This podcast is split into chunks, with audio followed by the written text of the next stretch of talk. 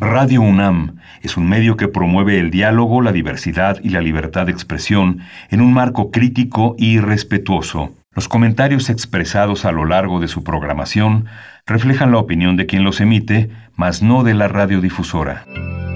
Radio UNAM presenta Primer Movimiento. El mundo desde la universidad.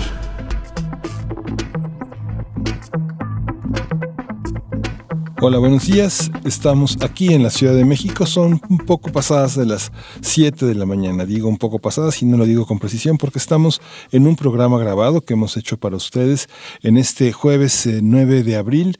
Estamos aquí en la cabina de Radio UNAM en primer movimiento. Berenice Camacho, buenos días. Muy buenos días, Miguel Ángel Quemain. Buenos días a quienes nos sintonizan en esta mañana. Pues estamos en un día sui generis, me parece. Nosotros, de entrada, como ya lo dijiste, estamos eh, grabados, no estamos en vivo.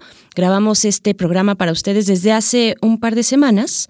Entonces, no sabemos con precisión cómo están ocurriendo las cosas en este momento, pero sí podemos pensar que eh, complicadas, complejas. Así es que les damos la bienvenida, les damos la bienvenida. Hemos hecho este esfuerzo eh, guiado por Frida Saldívar, por Uriel Gámez también en la producción, y en fin, por todo el equipo. No quiero dejar de mencionar algunos, pero esta selección es específicamente hecha por Frida Saldívar. Es la selección de los contenidos que estaremos retransmitiendo en esta mañana de jueves distintas conversaciones que tuvimos a lo largo de este semestre, bueno, de estos meses, cuatro meses, pareciera mucho más, pareciera que este año 2020 lleva um, mucho más tramo recorrido, pero no, ha sido muy intenso, muy complicado para el mundo, para nuestro país. Entonces, eh, nuestra productora Frida Saldívar realizó una selección de contenidos que nos van a ir acompañando durante el día de hoy y el día de mañana también, que vamos igualmente grabados el viernes 10. Así es que, ¿qué es lo que vamos a estar escuchando hoy? Bueno, también saludar a la Radio Universidad en Chihuahua, Miguel Ángel. Sí, saludamos a nuestros amigos de la Radio Universidad de Chihuahua. Esta mañana nos escuchamos de 6 a 7 de la mañana, hora local, de 7 a 8 en la hora de la Ciudad de México. Y sí, no sabemos muy bien lo que estará pasando, pero lo que sí sabemos es que el, Cristo de Iztapalapa dejó de correr desde hace, desde la última semana de marzo. Quien suele verlo correr y subir al cerro todas las mañanas ah, en, esa, en esa alcaldía en Iztapalapa, pues lo habrá dejado de hacer, pero no se ha dejado de hacer esta festividad que inicia hoy, inicia hoy este jueves santo con, una, con un enorme espectáculo de jueves y viernes, hoy y mañana y hasta el sábado, en el que será una transmisión en streaming de toda la festividad que ha organizado la alcaldía. No va a parar, no va a parar porque hay un, todo trabajo comunicario, de mayordomías, de organización comunitaria, que es importante visualizar. Hay más de dos mil personas alrededor de la, de la festividad que se ha hecho pues a lo largo de, los, de las últimas ocho décadas que, que tiene de celebrarse esta, esta festividad. Y bueno, hoy lo veremos con una multiplicidad de cámaras que están al servicio de la Ciudad de México en el canal de televisión que han desarrollado y bueno con apoyo también de la alcaldía y de los propios de los de la propia comunidad de Iztapalapa va a ser interesante verlo no es una misa por televisión pero sí es una transmisión que será muy interesante. Tenemos estupendos directores de cámaras que trabajan en el gobierno de la ciudad, que se han formado en Canal 11, en la televisión, en la televisión pública. Es todo un espectáculo, como, como los grandes eventos deportivos, pero ahora será un evento masivo a lo largo de prácticamente poco más de dos kilómetros que, que, de, marcha, ¿no? Pero ah, yo quiero eh, entender un poquito más con precisión. Bueno, repetimos que, vamos, que estamos eh, grabados que estamos haciendo este programa grabado. Y yo en lo que me quedé la última vez es que, bueno, todas estas festividades, todas estas demostraciones de la fe y de la devoción se van a hacer a puerta cerrada. A puerta cerrada. Todo esto es a puerta cerrada y a través de las transmisiones que ya mencionas, a través de, de, de televisión, por supuesto, de canales en Internet. Esto pues será interesante ver cómo sigue transcurriendo nuestra vida a través de, las, de, la distancia, desde la sana distancia, desde el distanciamiento social y también, eh, pues bueno, a través de, de las redes sociales, ¿no? Y pues hoy vamos a tener un inicio interesante. Vamos a conversar con la doctora Elena Kotler. Ella es profesora investigadora en el área de sistemas socioecológicos del Centro Geo Unidad Ciudad de México. Y bueno, con ella estaremos conversando sobre la política para el campo mexicano de la 4T. Esta es una conversación que rescatamos de lo que el SUSMAI de la UNAM, este seminario del SUSMAI, eh, eh, pues realizó, convocó a unos conversatorios que se estarían dando lugar a lo largo de dos meses, en marzo, en abril, pero que obviamente como todas las demás actividades se suspendieron. Y nosotros aquí en Primer Movimiento pues dimos la posibilidad de, de, dar pues esta salida, esta salida a las conversaciones que se quedaron suspendidas. Es el caso de los conversatorios del SUSMAI sobre distintos ángulos eh, de esta 4T, de las políticas de la 4T, en esta ocasión las del campo mexicano. Sí, tenemos también, vamos a presentar el Observatorio Astronómico, que es de las nuevas secciones que este año hemos implementado en primer movimiento y está a cargo de la doctora Gloria Delgado Inglada. Gloria Delgado hablará justamente de las astrónomas que han sido olvidadas. Todo olvido es una forma de injusticia y bueno, Gloria Delgado es una investigadora del Instituto de Astronomía de la UNAM. Y en nuestra nota del día, la emergencia climática. Estaremos conversando con Elda Luyando López. Ella es investigadora del Grupo de Cambio Climático y Radiación Solar del Centro de Ciencias de la Atmósfera de la UNAM. Es también articulista del el número de la revista de la universidad que dedicaron a la emergencia climática. Vamos a tener también en nuestra nota nacional las pensiones en México, el debate con la CONSAR. Vamos a conversarlo con la doctora Alejandra Macías Sánchez. Ella es doctora en políticas públicas, directora de investigación del Centro de Investigación Económica y Presupuestaria, conocido como el CIEP, y es una especialista en transferencias de capitales, retiro y cambio demográfico en conjunto con finanzas públicas. Y también tendremos la poesía necesaria. Estaremos escuchando de Nadia López García, en la voz de Nadia López García, es, eh, pues estaremos escuchando este poema que se titula El Camino del Venado, un poema que escucharemos en español y también en Newsabi. Y tenemos también en la mesa del día Mundos Posibles. Este jueves es de Mundos Posibles y el tema que eligió el doctor Alberto Betancourt para exponerlo ante ustedes es el derecho a la ciudad, el papel del movimiento urbano popular en la configuración de una subjetividad ciudadana. Eh, Alberto Betancourt es doctor en Historia, profesor de la Facultad de Filosofía y Letras de la UNAM. Y para nuestra sección de Derechos Humanos estaremos conversando con Alicia Vargas Ayala. Ella es directora del Centro Interdisciplinario para el Desarrollo Social e integrante del Consejo Directivo de la Redim. La Redim es la Red por los Derechos de la Infancia y el tema de esta mañana es la infancia indígena migrante. Así que, sin más, vamos con nuestro inicio. Vamos a escuchar esta conversación con la doctora Elena Kotler, la política para el campo mexicano en la 4T. Primer movimiento. Hacemos comunidad. El presidente Andrés Manuel López Obrador defendió en días pasados su política para el campo mexicano. Al asistir a la clausura de la Asamblea General del Consejo Nacional Agropecuario, el mandatario destacó programas como Sembrando Vida, así como los diferentes apoyos que otorga la Secretaría del Bienestar al sector. Esto en respuesta a los reclamos por los recortes a diferentes programas dedicados al sector agrario. López Obrador recordó que su gobierno también fijó precios de garantía para el maíz, el frijol, el trigo y la leche, como una política más amplia en beneficio de pequeños, medianos y grandes productores para fortalecer el mercado interno. En julio del año pasado, el presidente dijo que alrededor de dos millones de campesinos, productores, ejidatarios y pequeños propietarios son el foco de atención para su gobierno. Durante la presentación de los programas prioritarios para el campo, López Obrador aseguró que estas políticas atienden el bienestar de productores y familias, la comercialización de sus cosechas, así como los créditos y sus apoyos. Ante el próximo conversatorio del Seminario Universitario de Sociedad, Medio Ambiente e Instituciones, el SUSMAI, por sus siglas, con el tema de la política para el campo del gobierno de Andrés Manuel López Obrador, hablaremos de la situación, los rezagos y los retos para este sector.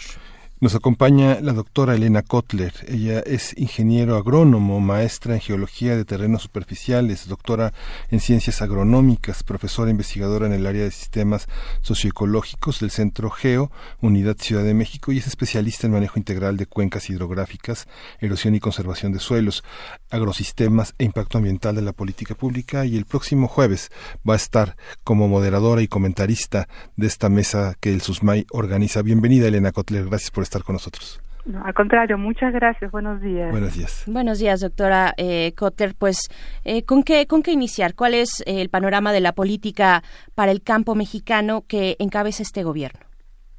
Bueno, eh, es justamente lo que quisiéramos evaluar en nuestra mesa de análisis del 5 de marzo, porque es cierto que la política de campo ha dado un giro de 180 grados.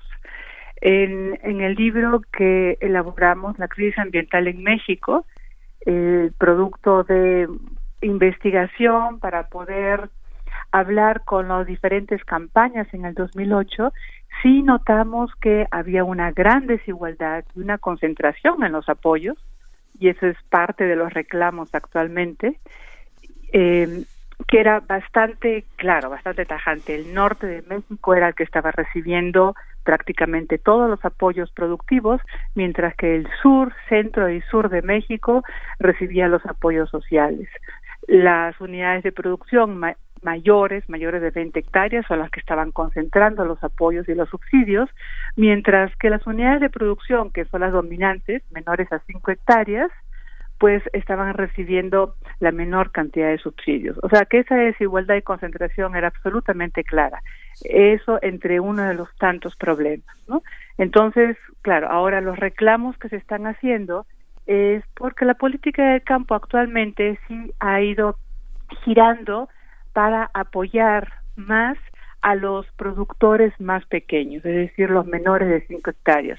Estos programas que ustedes mencionaban, Sembrando Vida, Producción al Bienestar, van dirigidos, Sembrando Vida, a los productores menores de 2.5 hectáreas y Producción al Bienestar a los productores menores de 20 hectáreas, ¿no?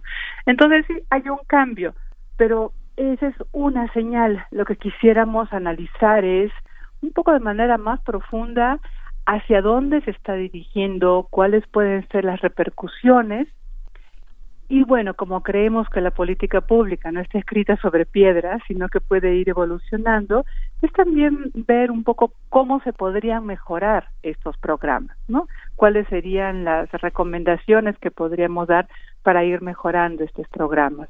Y eso es un poco el trabajo de SUSMAI, ser un observatorio, dar recomendaciones, análisis, y tanto para la política del campo como para las otras políticas del gobierno. Oiga, doctora, ¿y esta visión de lo agrario contempla lo indígena? Generalmente aprendemos eh, en, la, en la universidad las publicaciones que se generan al respecto, cómo hay una cuestión programática de productividad en el campo, pero pues no, no, casi nunca está el foco en comunidades agrarias que son de origen indígena y que ahora son pues una, una, una entrecruz, hay un entrecruzamiento con los proyectos de desarrollo siempre habría, habían sido como barridos, hechos a un lado, pero ahora parece que la protesta de los grupos indígenas, sociedades agrarias, se visibilizan en, esta, en este nuevo gobierno.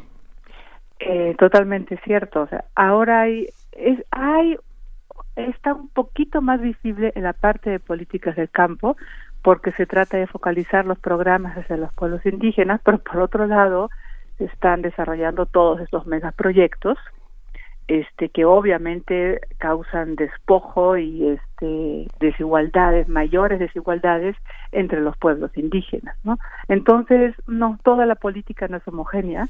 Por un lado la política del campo sí quisiera enfocarse en los pueblos indígenas pero por otro lado los megaproyectos eh, los están afectando muchísimo, los siguen afectando muchísimo, ¿no? Y es por eso también estas protestas. Entonces sí, vemos un gobierno que evidentemente las políticas no, es no, son homogéneas, nunca han sido en ningún gobierno, ¿no? Y, y, bueno, pero lo que yo siento que está muy bien es es este reclamo que se está haciendo, ¿no? Es eh, para para para comenzar a visibilizar a los pueblos indígenas claro. Eh, dentro de las medidas que ha llevado a cabo este gobierno, eh, pues no solamente en este sector, pero hablando de este, de este sector, es el cerrar la llave, el cerrar la llave de recursos para para dar un reordenamiento, eh, desconcentrar aquellos recursos que ya nos comentaba, doctora, para el caso del campo, se concentraban en, en apoyos hacia el norte, por ejemplo, en unidades de producción mayores a 20 hectáreas, en grandes productores. Eh, cómo ver los impactos de este eh, de este cierre de, de los recursos de este nuevo reparto esta desconcentración. Vimos también durante el año pasado a grupos de campesinos que permanecieron eh, pues ahí a las afueras de Palacio Nacional protestando durante varias varias semanas. Estuvieron ahí protestando por esta cuestión de los recursos de este reacomodo. Cómo va esta situación ya ya hay una especie de equilibrio ya se ha retomado una cierta normalidad en este reparto? Miren, imaginen que hace décadas, o sea, tres décadas por lo menos, ha habido grandes productores y grandes empresas además que han estado recibiendo todos los recursos del gobierno. En este momento lo que están viendo es que están perdiendo todos sus beneficios. Entonces, un poco el reclamo es también hacia eso, ¿no? De estar recibiendo el 80% de los recursos para el campo a estar recibiendo ahora cuentagotas, obviamente que hay un reclamo. Y por otra parte, si ustedes ven los estudios de la Autoridad Superior de la Federación, en, dentro de la distribución de los recursos para el campo, el grado de corrupción era enorme. ¿no? O sea, veíamos que habían grandes empresas que estaban recibiendo los, los, los subsidios y luego habían familiares y luego habían personas que ni siquiera tenían tierras y luego que recibían de manera duplicado. O sea, sí se requeriría sí, se requería hacer una limpieza en términos a los recursos. Sí era urgente. ¿no? Había muchos apoyos duplicados, además, muchos programas duplicados y todos concentrados en el norte. Ahora, en este momento, como están viendo que hay un recorte, entonces, antes el reclamo, ¿cuánto es el recorte y de qué manera los está afectando? Yo creo que sí requeriría un estudio un poco más fino, ¿no? De qué se está produciendo, para quién se está produciendo, cómo se está produciendo y ver entonces el grado de apoyos que se que, que están recibiendo, ¿no? Y muchas de las manifestaciones, bueno, acuérdense también en Guerrero, ¿no? Por los fertilizantes. Sí, claro. Y que también era porque siempre era una cota de poder en términos de corrupción. Cuando los fertilizantes llegaban al, al Estado, bueno, ahí se perdían todos los recursos, ¿no? Entonces, no es solamente el término presupuestal, sino también es el término de corrupción. Y ahora, el programa de fertilizantes para Guerrero tendría que continuar, ese es un tema de discusión, porque por otro lado, como consecuencia de esta política agrícola de todas estas décadas, es el inmenso deterioro de los suelos. Y a un suelo así degradado le ponen fertilizantes, no sirve para nada. O sea, estamos tirando fertilizantes que luego llegan a los cuerpos de agua generando otros problemas ecológicos. ¿no? Claro, eh, dentro de este tema de los fertilizantes, también el mismo presidente eh, de, la República ha dicho que eh, que pues sobre todo señalando a otros a gobiernos anteriores donde se compraban plantas a sobreprecio plantas me refiero de fertilizantes no esta cuestión de la corrupción detrás de, de, este reparto. Eso es lo que se está atacando y, y, digamos podríamos decir que para los pequeños productores esto ya no ha tenido como un impacto tan importante como lo tuvo en, el año pasado. Ya hay una especie de regulación en eso. Bueno, es que este programa de fertilizante es únicamente para Guerrero. Para el resto del país, sí, el presidente tiene una visión de que la agricultura tiene que basarse en fertilizantes. ¿no? Es una visión que viene desde, la Revolución Verde. Y justamente también hay una crítica, porque consideramos, bueno, eso ya es un modelo desfasado, que ha sido muy criticado, que ya se han visto todos los impactos ambientales que genera y también sociales y económicos, y que ahora tenemos para la pequeña producción se tiene que transitar hacia un tipo de agricultura un poco más agroecológica, ¿no? eh, y no basada en fertilizantes. Y hay programas como Sembrando Vida o Producción de Bienestar que están buscando un poco esto, ¿no? Que están buscando apoyarse en ciertas prácticas agroecológicas. Pero si por otro lado vamos a tener esas fábricas, esas empresas que producen fertilizantes aquí y que las van a dar de manera subsidiada, entonces puede ser que a la larga pues genere un boicoteo a esas medidas agroecológicas, ¿no?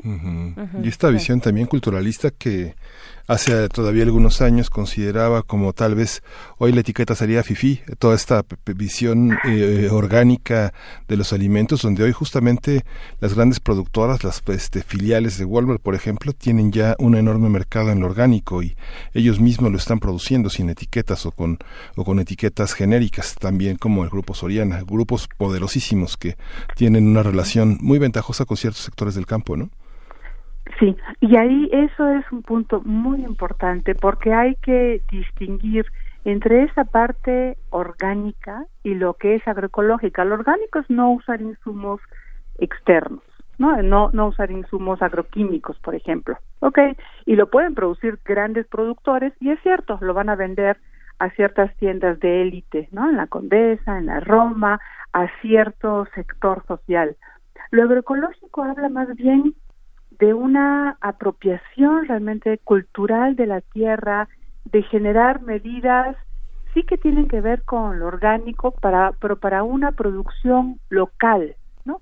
Y ahí, por ejemplo, tenemos a los productores de Xochimilco o a los productores de Tlalpan o de Milpa Alta que han recuperado entonces su sentido de dignidad de trabajo de la tierra, que están produciendo los productos que ellos deciden, no para un mercado ya establecido, y eso es un poco la relación también de que, que, tendríamos que estar fortaleciendo en la ciudad, ¿no? De esta producción local, pero no para mercados, eh, para cierto sector social, sino para todos. Finalmente, todos tenemos derecho a una alimentación sana, inocua, ¿no? Sin saber que no tiene pesticidas.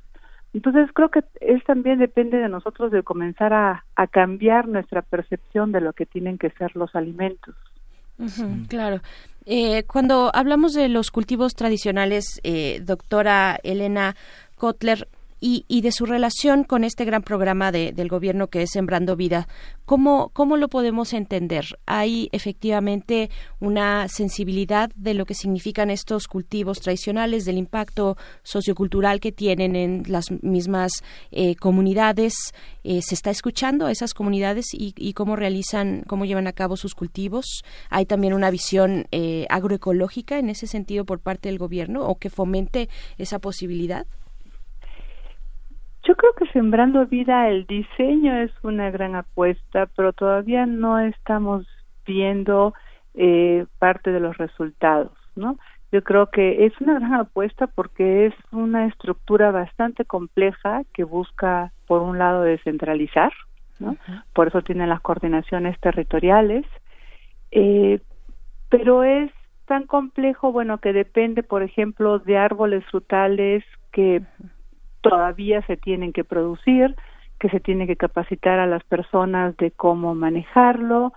Eh, hay ciertas medidas agroecológicas que también se tienen que capacitar. O sea, recordemos que la Revolución Verde, uno de los problemas es que la educación también ha sido alineada a esa revolución verde. Es decir, que los ingenieros agrónomos, los técnicos agropecuarios que se han formado en las últimas décadas, no han aprendido técnicas agroecológicas necesariamente, ¿no? Entonces todos tenemos que reaprender a generar otro tipo de agricultura para poder capacitar.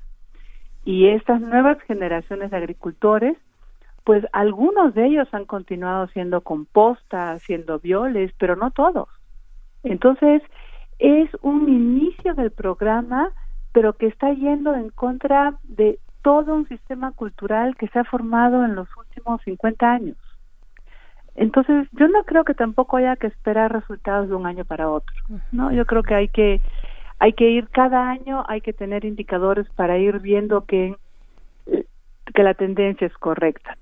Y justamente en esta en la en la plática del 18 de marzo sobre la política del campo eh, va a estar el ingeniero Josu Rodríguez que ha estado mucho más cercano con Sembrando Vida en las zonas de Chiapas y de Tabasco, entonces que nos puede presentar realmente el detalle en el campo ¿no? de lo que es sembrando vida, lo cual es muy interesante. lo que pone usted pone usted el acento en la en la parte local, ¿no? Donde uno está acostumbrado a que la señorita de la caja le pregunte a uno, encontró todo lo que buscaba, cuando estas producciones justamente ponen sobre sobre la mesa, sobre el mostrador lo que hay, lo que se produjo en el día y es un, un concepto totalmente distinto porque ahonda en, en, lo local, que es un territorio que, que, tendría que tener como ejes el gobierno municipal, el gobierno estatal y el gobierno federal, que es algo que pareciera que en los estados se, se obvia, ¿no? que se odia y es justamente eso de lo local es lo importante, ¿no? Antes teníamos políticas que eran absolutamente homogéneas al, ¿no? a lo largo del país, como si el país fuese homogéneo. Ahora esto, con estas coordinaciones territoriales, lo que se espera es que agarre un poquito el sabor local, ¿no? Entonces, el tipo de cultivos que se va a poner en Chiapas o que se va a poner en Chihuahua, bueno, va a ser distinto. El sistema agroforestal tendría que ser distinto, las prácticas tendrían que ser distintos y también reconociendo y retomando el conocimiento local, que eso es básico, ¿no? O sea, así es como uno cree que tendría que evolucionar estos programas, ¿no? Pero hay que ver, o sea, hay que en este momento estamos en Centro Geo estamos evaluando la focalización del programa Sembrando Vida y sí estamos encontrando que con los tres grandes lineamientos que son marginación a nivel de localidades, la línea de bienestar inferior a bienestar a nivel municipio y zonas de biodiversidad, el programa está focalizado donde tiene que estar focalizado. Entonces, ese es un, un primer paso. El programa está llegando a donde quiere llegar. Ahora nos falta la segunda parte de la evaluación, que es ver qué está pasando a nivel local, es decir, los sistemas están mejorando, la tierra se está está mejorando en calidad, los rendimientos están incrementándose, el bienestar social también está aumentando, eso ya hay que evaluarlo a nivel local.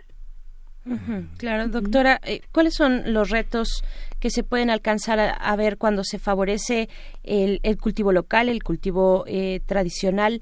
Eh, frente, frente a las necesidades, necesidades de soberanía alimentaria en un país tan amplio eh, que, cómo, cómo eh, se pueden, cuál es la traducción, digamos, o la conjugación de esos dos elementos, cultivo local tradicional, estas prácticas, eh, pues, mm, de cientos y cientos de años, frente a una necesidad de una población tan amplia de mantener su, bueno, de, de, alcanzar su soberanía alimentaria. Bueno, yo diría que un, un, indicador a nivel nacional es disminuir la pobreza alimentaria, ¿no? Actualmente más o menos un, un, cuarto de la población eh, se encuentra en pobreza alimentaria y eso aumenta hasta 40% entre población indígena. ¿no? Entonces, creo que el indicador a nivel nacional tendría que ser reducir esa pobreza alimentaria y luego lo que tendría que ser es que esa alimentación sea más nutritiva, o sea, que sepamos que no está trayendo pesticidas, que sepamos que realmente está trayendo todos los nutrimentos necesarios porque el suelo se los está proveyendo y que cumpla, que pueda satisfacer con las necesidades locales, pero ojo, no hay que creer que todas estas comunidades son autosuficientes, prácticamente nunca lo han sido, siempre hay una relación con el mercado. Entonces hay que crear mercados, ¿no? Y hay que enseñar entre la población, sobre todo la urbana, lo importante que son esos maíces nativos que no se le puede dar un mismo precio a un maíz, a un cacahuacintle bien producido que a un maíz híbrido. ¿no? Hay diferentes valores nutritivos, valores cultiva este, culturales.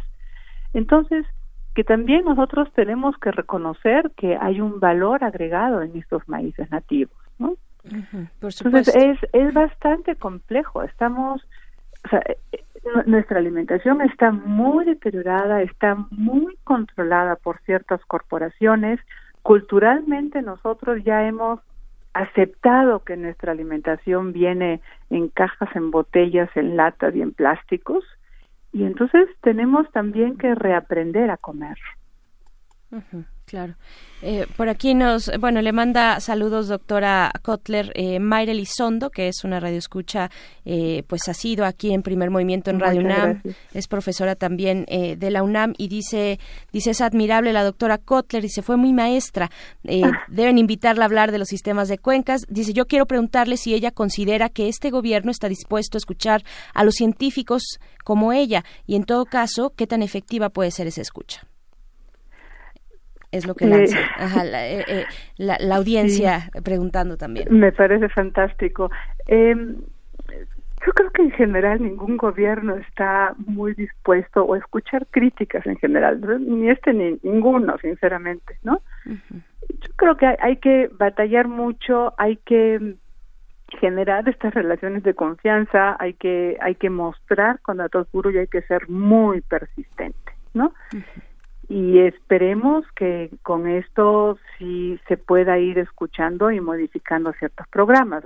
Yo sé que hay programas, me consta que programas de políticas públicas que se han modificado en el camino, ¿no? Con datos, con pruebas. Entonces, yo creo que este programa de Sembrando Vida, sobre todo porque está regionalizado, sí pueda responder más rápido a recomendaciones. Pero otra vez hay que ver. Hay que hay que tener muy presente una un trabajo muy importante de la academia es meterse en estos programas y es evaluar y, y tratar de mejorarlos tratar de que realmente funcionen. Necesitamos que funcionen Sí, claro. Y justamente esta, eh, ahora que hay este reconocimiento a su labor, doctora, la, el, la tercia de investigadores que coloca en la discusión, pues son, este, ahora sí que tres generaciones, bueno, no, pues este, tres investigadores pues del más alto nivel en distintas especialidades que son como muy difíciles de reunir en, en, un territorio de discusión.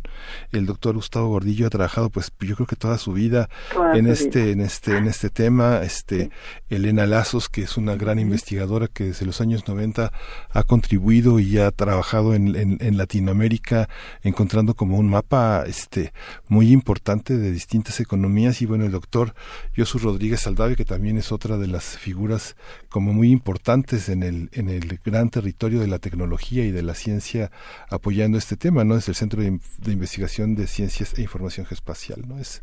Totalmente, queremos que sea una mesa que con gente que realmente experta en cada uno de sus temas, con mucha experiencia, por eso consideramos que la mesa del 5 de marzo va a ser muy importante para poder comenzar a hacer una evaluación de la política del campo en este gobierno. Sí, y es gente que, este, ahora sí que van a ir a una mesa a decir lo que siempre han dicho, ¿no? Y que no ha sido escuchado, ¿no?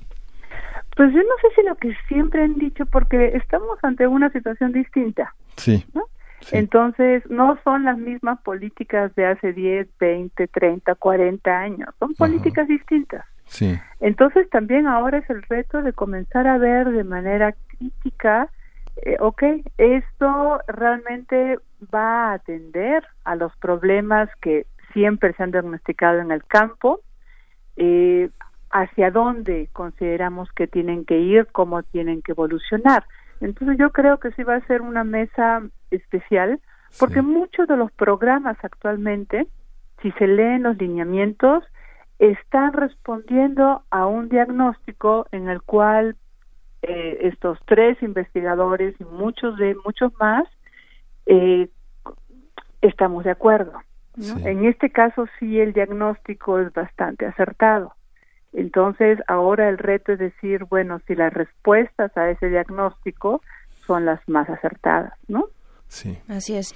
Bien, pues doctora Elena Kotler, eh, investigadora del Centro Geo Unidad Ciudad de México, pues estaremos atentos, atentos a esta y, a los demás conversatorios que propone el SUSMAI, el Seminario Universitario de Sociedad, Medio Ambiente e Instituciones de la UNAM, en esta eh, conversación, las políticas para el campo de la 4T. Muchísimas gracias, doctora Elena. Muchísimas gracias a ustedes. Tengan un muy buen día.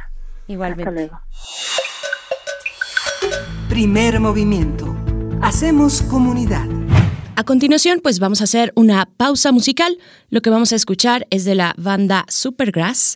La canción es Moving.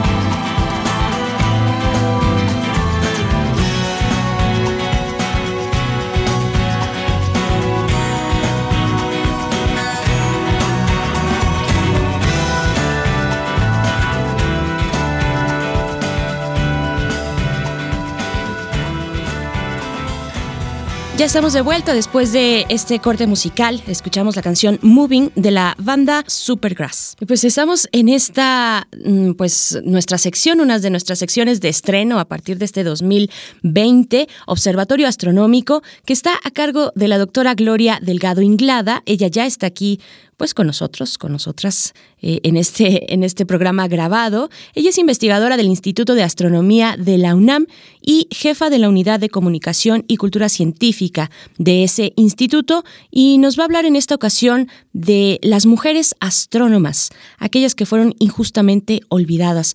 Eh, traemos hasta ustedes pues esta conversación que grabamos por ahí de febrero febrero, bueno, en todo el contexto del Día Internacional de las Mujeres. Vamos a escuchar esta conversación con la doctora Gloria Delgado Inglada. Primer movimiento. Hacemos comunidad. Del brazo de Orión al universo. Observatorio Astronómico.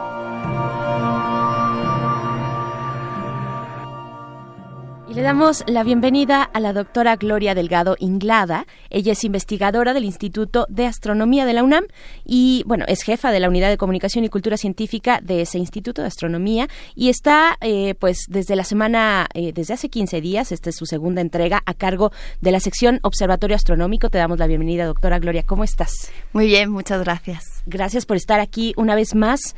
Eh, hoy vamos a hablar contigo de algunas astrónomas injustamente olvidadas. Es el tema de hoy. Así es. Cuéntanos, por favor. Bueno, pues eh, hace un, el martes celebrábamos el Día Internacional de la Mujer y la Niña en la Ciencia.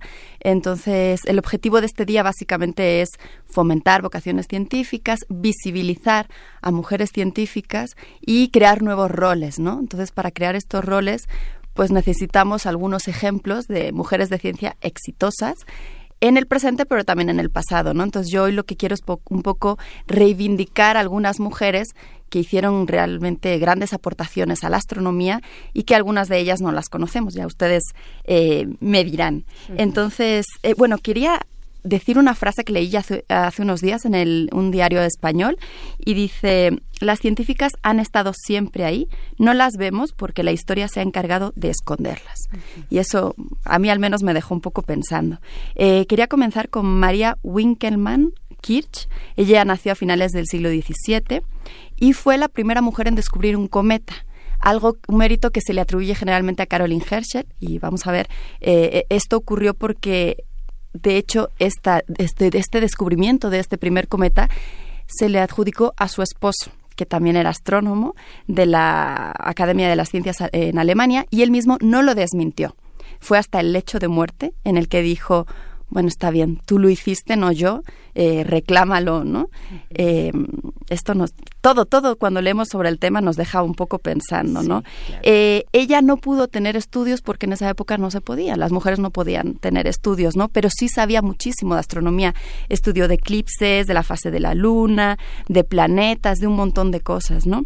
Y cuando su esposo falleció, que era mucho más mayor que él, ella reclamó su puesto de trabajo y le dijeron que no, porque no tenía estudios, cosa que era imposible porque no podía estudiar, ¿no? Entonces se tuvo que ir. Eh, afortunadamente eh, una persona eh, consiguió que se fuera al observatorio privado de un varón y allí siguió haciendo astronomía y de hecho enseñó a sus tres hijos astronomía y años después uno de sus hijos reclamó el puesto de su padre y a él sí se lo dieron, entonces ella de nuevo regresó a la academia como ayudante de su hijo había sido su esposo y después de su hijo. Es una de estas mujeres que realmente durante su vida no tuvo eh, ningún reconocimiento oficial. Eh, quisiera pasar después a Caroline Herschel. Eh, ella nació a finales del siglo XVIII y es sobre todo conocida por ser la hermana de William Herschel, ¿no?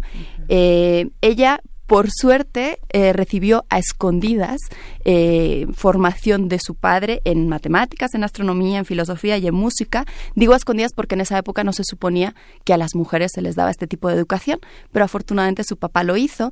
Cuando él falleció, su mamá se encargó de darle otro tipo de educación, eh, cómo cuidar a sus hermanos, cómo hacer las labores de la casa.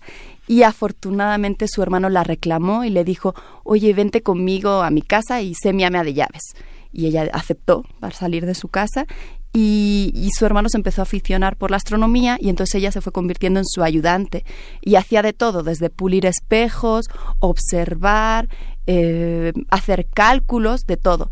Y yo creo que lo que más disfrutaba es cuando su hermano se iba de viaje y entonces ella se dedicaba a sus propios proyectos y en uno de estos viajes ella descubrió un cometa, que es el que normalmente se dice que fue la primera mujer, pero ya vemos que María lo había hecho bastante antes. Y de hecho, Carolyn Herschel lo que sí tuvo es el récord de número de cometas descubiertos por una mujer. Descubrió nueve y este récord lo tuvo hasta 1980. Ella fue la primera en tener un sueldo por su trabajo, pero cobraba la cuarta parte de lo que cobraba su hermano. Y tuvo muchos premios en su vida y sí logró a los 85 años que la admitieran en la Royal Society. Mm. Entonces, bueno, de una manera sí se le reconoció un poco. Otra mujer no tan conocida quizás se llama Wang Zhenji, no sé ni cómo se pronuncia. Ella vivió en, en China, era en, durante la dinastía Qing, a finales del siglo XVIII, y ella estudió astronomía, matemáticas, geografía y medicina ella sola, porque de nuevo las mujeres no podían estudiar. ¿Se imaginan estudiar todo eso de forma autodidacta? Eh, y por si fuera poco, además escribía poesía. No se supo mucho de sus trabajos hasta que ella falleció, lo hizo muy joven, alrededor de los 30 años. Una amiga suya encontró un montón de cuadernos con sus anotaciones y se las llevó a una persona que consideraba que era un sabio de la época y entonces eh, descubrieron que había hecho muchos estudios sobre la luna, sobre los equinoccios, sobre planetas, sobre la rotación del sol, sobre los eclipses, o sea, un montón de, información. Y además eh, fue una gran impulsora de la igualdad de género hay registros de, frases de ella como cuando se habla sobre el aprendizaje y las ciencias, la gente no piensa en las mujeres. Eh, por cierto, hay un cráter en Venus que tiene su nombre, entonces también de una manera, pues bueno, se le reconoció un poco. Un grupo muy conocido de mujeres es el de las computadoras de Harvard, que a mí me gusta más llamarle astrónomas, porque es lo que eran, eh, a finales del siglo XIX. Fueron casi 50, eh, no, 100 mujeres que estaban en el observatorio de la Universidad de Harvard y ellas básicamente lo que hacían son cálculos, medían el brillo de las estrellas, pero algunas de ellas eran un poco rebeldes y además de hacer estos cálculos pensaban se hacían preguntas y, estudiaban, ¿no? Y llegaron a resultados muy, muy interesantes y revolucionarios algunos. Entre ellas está Henrietta Leavitt, que ella estudió unas estrellas que se llaman cefeidas, que cambian su tamaño y entonces su brillo y lo hacen de una forma periódica. Y ella derivó una ley que se llama la ley de Leavitt, que permite, a partir del brillo de estas estrellas, calcular la distancia de otros objetos. Hasta ese momento no se podía calcular la distancia de los objetos en el universo. Si veíamos una estrella muy muy brillante, no sabíamos si la estrella intrínsecamente era brillante o es que estaba muy cerca de nosotros. Y gracias a ella se logró y después, unos años después, un hombre eh, muy conocido llamado Hubble, eh, o apellidado Hubble, eh, pudo estudiar la expansión del universo porque había esta manera de medir distancias, ¿no? Eh, otra de estas, bueno, por supuesto, el artículo donde se publicó esto estaba firmado por un hombre, su jefe, y el nombre de, ella solo estaba en una notita allí al, margen. Otra muy conocida fue Annie J. Cannon, que desarrolló un sistema para clasificar las estrellas que todavía hoy en día se utiliza. Su, su, jefe pidió como un puesto oficial para ella y lo que le dieron es un título de conservadora de fotografías astronómicas siendo que había hecho un montón de cosas muy, muy interesantes. Fue la primera mujer en poder acceder a un telescopio del observatorio. Y Cecilia Payne, que ella estudió en Inglaterra, donde sí se podía, pero no le daban un título oficial, y ella llegó a la conclusión de que las estrellas estaban hechas de hidrógeno y helio. Y esto ahora es algo que todos sabemos eh, está en el conocimiento de todo, de todos los astrónomos al menos, y es, pero en esa época era revolucionario, se pensaba que las estrellas estaban hechas de lo mismo que la Tierra, y de hecho hasta se rieron de ella y gente muy importante, astrónomos muy importantes que a mí ahora, sabiéndolo, me decepcionan un poco. Pero afortunadamente ella siguió con su idea y después tuvieron que admitir que tenía razón y que fue una tesis muy, muy, muy brillante. ¿no? Ella, de hecho, llegó a dirigir el departamento de, astronomía y de este grupo de mujeres hay como 3.000 cuadernos que ahora se están digitalizando porque se cree que debe haber mucha información interesante que rescatar. Eh, brevemente quiero hablar de Paris Pismis, ya en el siglo XX. Ella fue la primera mujer en obtener un doctorado en Estambul, se fue después a Harvard y llegó a México, estuvo en la UNAM, fue la primera astrónoma profesional mexicana. Ella se casó con un mexicano y, fue de hecho supervisora y profesora de muchísimos de los astrónomos y astrónomas mexicanos, ¿no? Seguramente fue y sigue siendo un referente, ¿no? Para, para los jóvenes estudiantes. Y por último quiero hablar de Jocelyn Bell, ya ella de hecho todavía está, está viva y con ella se cometió, como con muchas otras, una gran injusticia. Ella fue, durante su época de estudiante de doctorado, la que descubrió la primera señal de un pulsar. Eh, estos son unos objetos que se forman al final de la vida algunas estrellas mucho más masivas que el Sol. Cuando ocurre la explosión de supernova, puede crear una estrella de neutrones que si tiene un campo magnético hace que emita como un pulso muy periódico. Ella lo detectó y, y, se lo comentó a su asesor y le dijo, no, eso debe ser alguna interferencia, no es así. Y ella siguió y siguió, siguió analizando, siguió y dijo, esto es así. Finalmente se descubrió que tenía razón y le dieron un Nobel a su asesor y no a ella, ¿no? Eh, se le ha estado preguntando continuamente y dice que bueno, no le importa porque todos le dieron muchísimos premios, algunos con mucho dinero, que invirtió en, en grupos de mujeres, en, promocionar ¿no? Eh, la ciencia y, y, hacer que las mujeres se dediquen a estudiar lo que quieran y, y, bueno, sigue demostrando que las mujeres podemos hacer lo que, lo que queramos. Y bueno, para terminar, podríamos pensar que ahorita ya la situación mejoró mucho, ¿no? Y sí es verdad que estamos un poco mejor, pero todavía no estamos satisfechas. Solo algunos números. En la Unión Astronómica Internacional, que es la asociación de astrónomos profesionales más grande del mundo, hay 13.500 miembros de casi más de 100 países. 18% son mujeres, es decir, 82% son hombres. En México estamos más o menos así. Los peores países que los quiero nombrar, con menos del 10% de mujeres en esta asociación, son el Vaticano, Eslovaquia, Arabia Saudí, Marruecos, República Democrática de Corea, Japón, Israel, Irán y Colombia. Al lado contrario están eh, Argentina y Malasia, que tienen un 40 y un 55% de mujeres en esta asociación. Y aún peor están las 20 mujeres que tienen un premio Nobel en comparación con los 600 hombres que tienen un Nobel en ciencias, es decir, un 3%. Entonces, bueno, en resumen, esto todavía no ha terminado y para ello justamente hoy en el Instituto de Astronomía y en otros institutos del circuito de la investigación tenemos un montón de actividades que ya han anunciado ustedes en las redes y básicamente lo que queremos es decir que las mujeres, las niñas, podemos estudiar lo que queramos, ya sea ciencias o cualquier otra cosa, ¿no? Que hagan en la vida lo que les apasiona hacer porque podemos, claro que podemos. Chicas, se los dice una conocedora, una gran científica investigadora del Instituto de Astronomía de la UNAM, doctora Gloria Delgado Inglada. Muchas gracias por esta colaboración. Nos escuchamos dentro de 15 días. Contigo. Gracias a ustedes. Gracias, Gloria. Primer movimiento. Hacemos comunidad. A continuación vamos a escuchar una producción de Radio UNAM y regresamos después de esta a primer movimiento.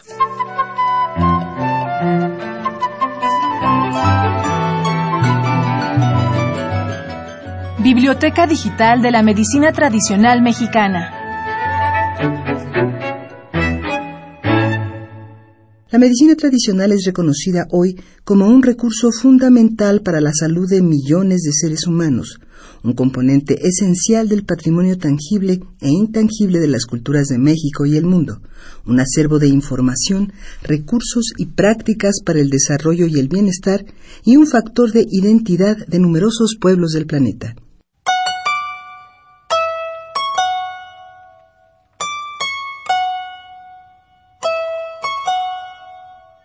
Maestro Carlos Sola Luque.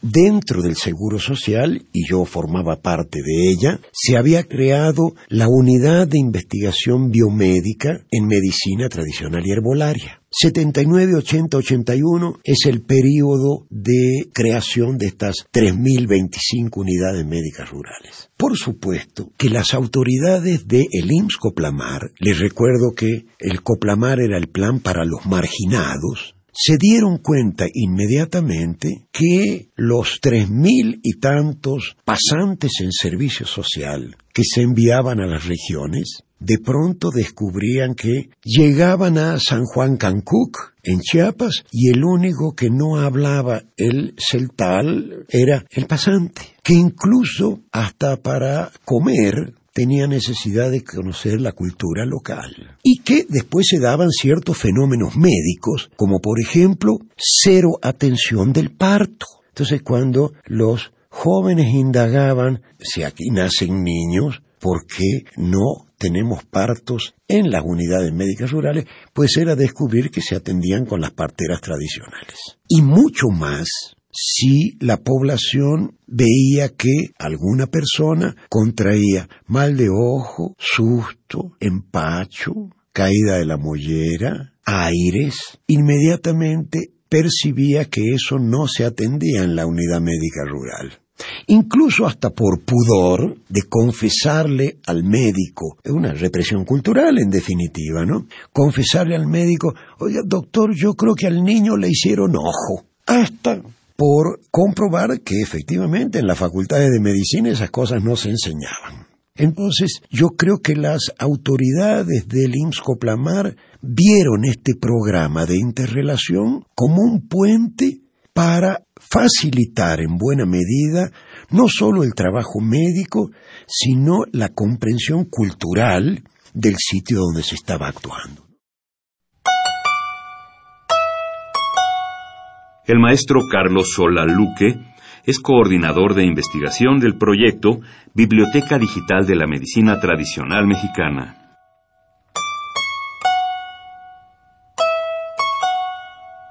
Mal de ojo.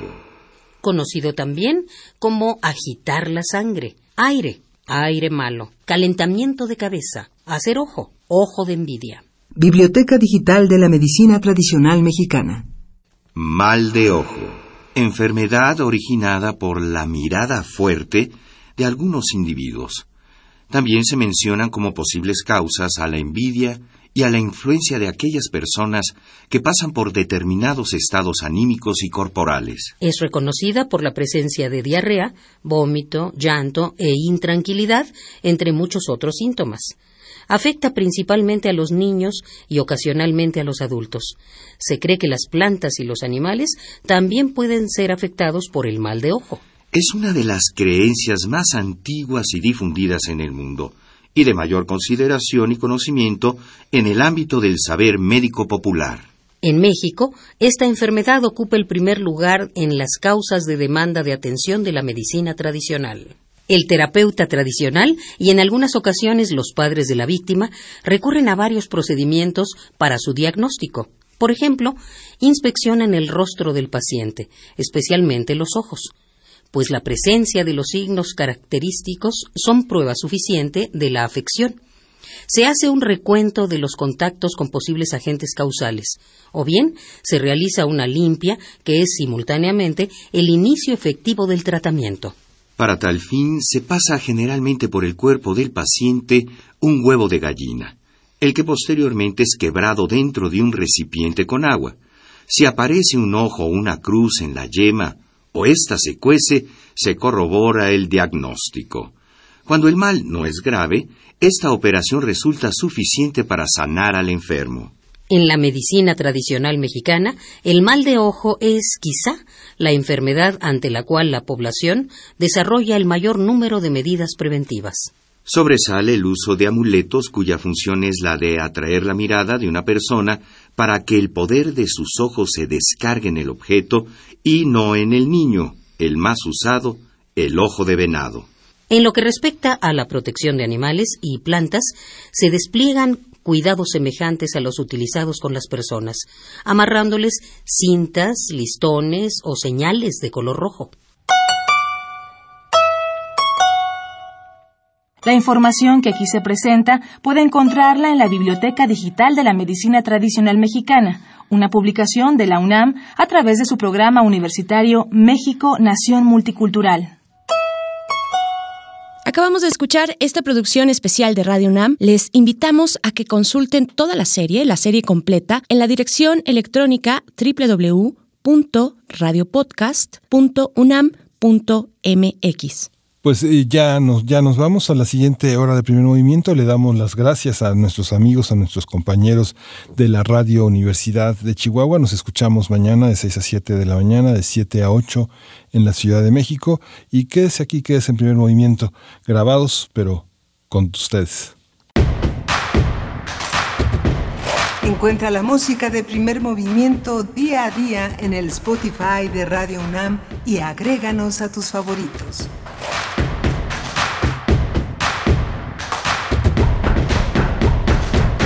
Hola, muy buenos días. Estamos de vuelta en primer movimiento en este jueves 9 de abril.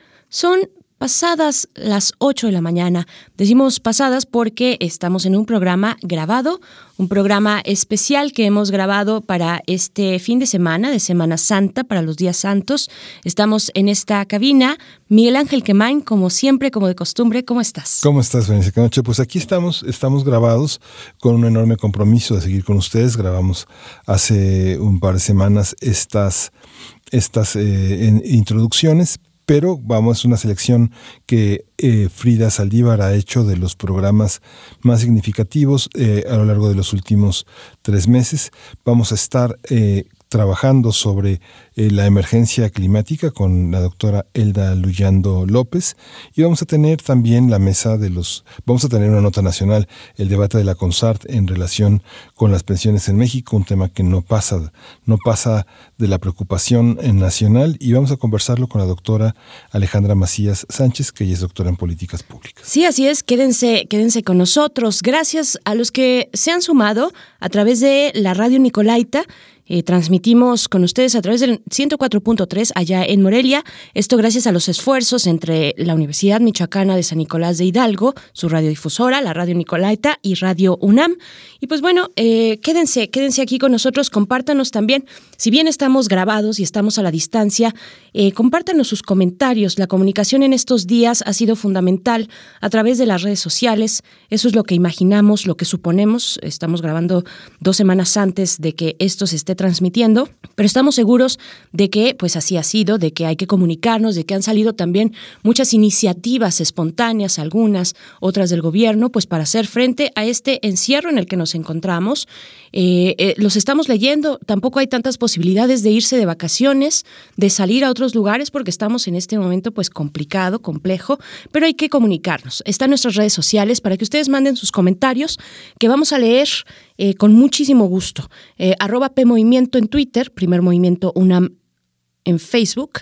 Y pues bueno, después de esto vamos ahora sí con nuestra nota del día, eh, con Elda Luyando López sobre la emergencia climática. Ella escribe un artículo que está dedicado a mostrar las relaciones que hay entre el calentamiento y la deforestación, como las grandes ciudades que han perdido gran parte de su vegetación han entrado en fases de calentamiento irregular y bueno, vamos a hablar de eso y aprovecharemos para hablar de algunos otros temas que trae este número de la, de la revista de la UNAM, que como usted sabe, pues son coleccionables todos. Así es, son coleccionables y también son eh, de consulta gratuita ahorita que estamos en este encierro, pues podemos consultar este número y otros también de la revista de la universidad a través de su sitio electrónico. Lo estaremos también compartiendo en nuestras redes sociales, pero es revista de la universidad.unam.mx. Ese es eh, el, sitio electrónico para que lo puedan consultar. De verdad, vale muchísimo la pena que nos acerquemos a la mirada eh, de especialistas de diversas áreas que tocan el tema desde esos puntos, desde sus puntos particulares de estudio, el tema de la emergencia climática. Así es que vamos a escuchar. Primer movimiento. Hacemos comunidad. Nota del día. Los efectos del cambio climático han sido muy evidentes en los últimos años. Incendios forestales, inundaciones, sequías o huracanes extremos, el incremento de la temperatura en el globo, entre muchos otros. La Organización de las Naciones Unidas ha advertido que el cambio climático es el mayor desafío de nuestro tiempo. También ha señalado que nos encontramos en un momento decisivo para actuar frente a la emergencia climática que amenaza la producción de alimentos. Para la ONU, si no se toman medidas drásticas desde hoy, será más difícil y costoso adaptarse a los efectos del cambio climático en un futuro. En su actual número del mes de febrero, la revista de la universidad aborda este tema con la participación de científicos, ambientalistas, divulgadores, antropólogos, activistas, escritores. El contenido va acompañando, acompañado con la visión de poetas, artistas e ilustradores. Hablaremos pues de los contenidos, eh, las temáticas diversas que aborda este número, el número más reciente de la revista de la universidad, así como de la importancia de identificar este fenómeno como una emergencia climática a escala planetaria y para ello nos acompaña en la línea esta mañana Elda Luyando López, quien es investigadora del Grupo de Cambio Climático y Radiación Solar del Centro de Ciencias de la Atmósfera de la UNAM. Bienvenida, profesora Elda Luyando. Muy buenos días. Hola, muy buenos días. Muchas gracias. Gracias, al contrario, por eh, pues por conversar sobre este número, este número de emergencia climática. Eh, usted participa eh, en, en, el, en el mismo con un título interesante, El clima como experimento urbano, que pone finalmente en jaque o en perspectiva, tal vez, la idea de la ciudad frente a esta emergencia climática, la, la idea de certeza, de estabilidad, de confort eh, de seguridad que, significa la ciudad, esa forma de organizarnos eh, actualmente los humanos. ¿Qué decir de, de, lo que significa un número como este, emergencia climática? Bueno, me parece una idea estupenda que tuvo la revista de la universidad hacer este número y que tenga esa combinación tan perfecta de, de, comentarios y de artículos científicos con poesía, con ilustraciones muy estéticas que nos incitan a querer leer acerca de este tema que es eh, importantísimo en la actualidad y que sin embargo no lo hacen con una forma eh, derrotista y pesimista eh, y que involucran todo este pensamiento que necesitamos la población tener para tomar cartas en el asunto en la cuestión del cambio climático, que como lo bien lo dice ahí es una emergencia, una emergencia climática ya a estas alturas lo es, por los eh, efectos que está teniendo el cambio climático. Nosotros lo podemos ver, lo vemos en las noticias, lo vemos ya en nuestra vida cotidiana y que es necesario que la población esté bien enterada. ¿Se puede detener toda esa tragedia? La, revista se pregunta en qué consiste el calentamiento global, por qué hablamos de emergencia y no simplemente de cambio climático, quiénes son los responsables de esta crisis, cómo se puede detener esta inminente tragedia. Son, son preguntas que, ¿Cómo, cómo responderlas, doctora? Ese es, por supuesto que este, este eh, cambio climático es multifactorial, no es nada más, no tiene un solo origen. El, bueno, el origen es el, el, la emisión de gases de efecto invernadero por parte de las actividades humanas, que tiene un reflejo en la atmósfera eh, al tener estos gases de efecto invernadero que impiden la salida del calor hacia el espacio. Entonces esta, este calor se queda dando vueltas, digamos, en la atmósfera y regresa hacia nosotros y luego se vuelve a remitir y la atmósfera, por lo tanto, se va calentando poco a poco debido a estos gases. Eh, no podemos decir que estemos ya acabados, aunque eh, solamente pareciera que suena a poco, que ah, desde el siglo XIX eh, solamente, solamente entre comillas, hemos aumentado un grado a nivel global cualquiera diría, bueno, un grado no significa nada, pero es un grado promedio, un grado promedio de todo el planeta. Eso es muchísimo, porque eso significa que en algunos sitios puede haber hasta tres o cuatro grados de aumento de temperatura, como es en el África, en el África Central, que tienen ya un aumento de tres grados. Esto es eh, tremendo para la forma en cómo nosotros estamos, uno, acostumbrados a vivir, dos, acostumbrados a producir, eh, y esta producción, pues nos referimos a la producción de alimentos si el, clima, si la atmósfera comienza a cambiar, estos cultivos, esta producción de alimentos eh, se va a ver afectada, se va a ver alterada porque los ciclos en los que funcionan las plantas también van a modificarse. Y de aquí a que existe una adaptación, digamos, de, eh, de, las, de los cultivos, de, lo que se puede cultivar ya con un nuevo clima, pues eh, puede tenernos en vilo a la humanidad. ¿Por qué? Porque pueden presentarse hambrunas, ya que no hay eh, una, eh, digamos, una seguridad de lo que vamos a obtener en las cosechas, ya no va a haber seguridad del agua que vamos a tener disponible, eh, todo va a empezar a cambiar.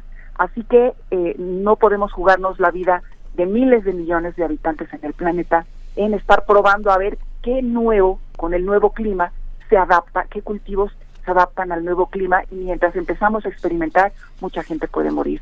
Así que eh, por eso es que le llaman una emergencia climática, no solamente por el calentamiento, sino que efectivamente es un calentamiento, pero es una modificación al clima en general debido a ese calentamiento. Claro, y, y esta emergencia climática nos pone eh, con el reto de cuestionarlo todo, eh, profesora, eh, de cuestionar todo, de cuestionar la manera en la que consumimos, la manera en la que nos organizamos, nuestras prácticas de vida cotidiana, en fin, y, y en este sentido, el espacio que habitamos, la forma en la que pensamos y construimos los espacios que habitamos es importante también para el caso de la ciudad, por ejemplo, donde hay una tendencia global de habitar los espacios urbanizados cada vez más alta, ¿no?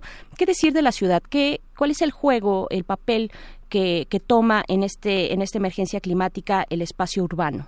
El espacio urbano, mira, somos cada vez más personas las que vivimos en ciudades.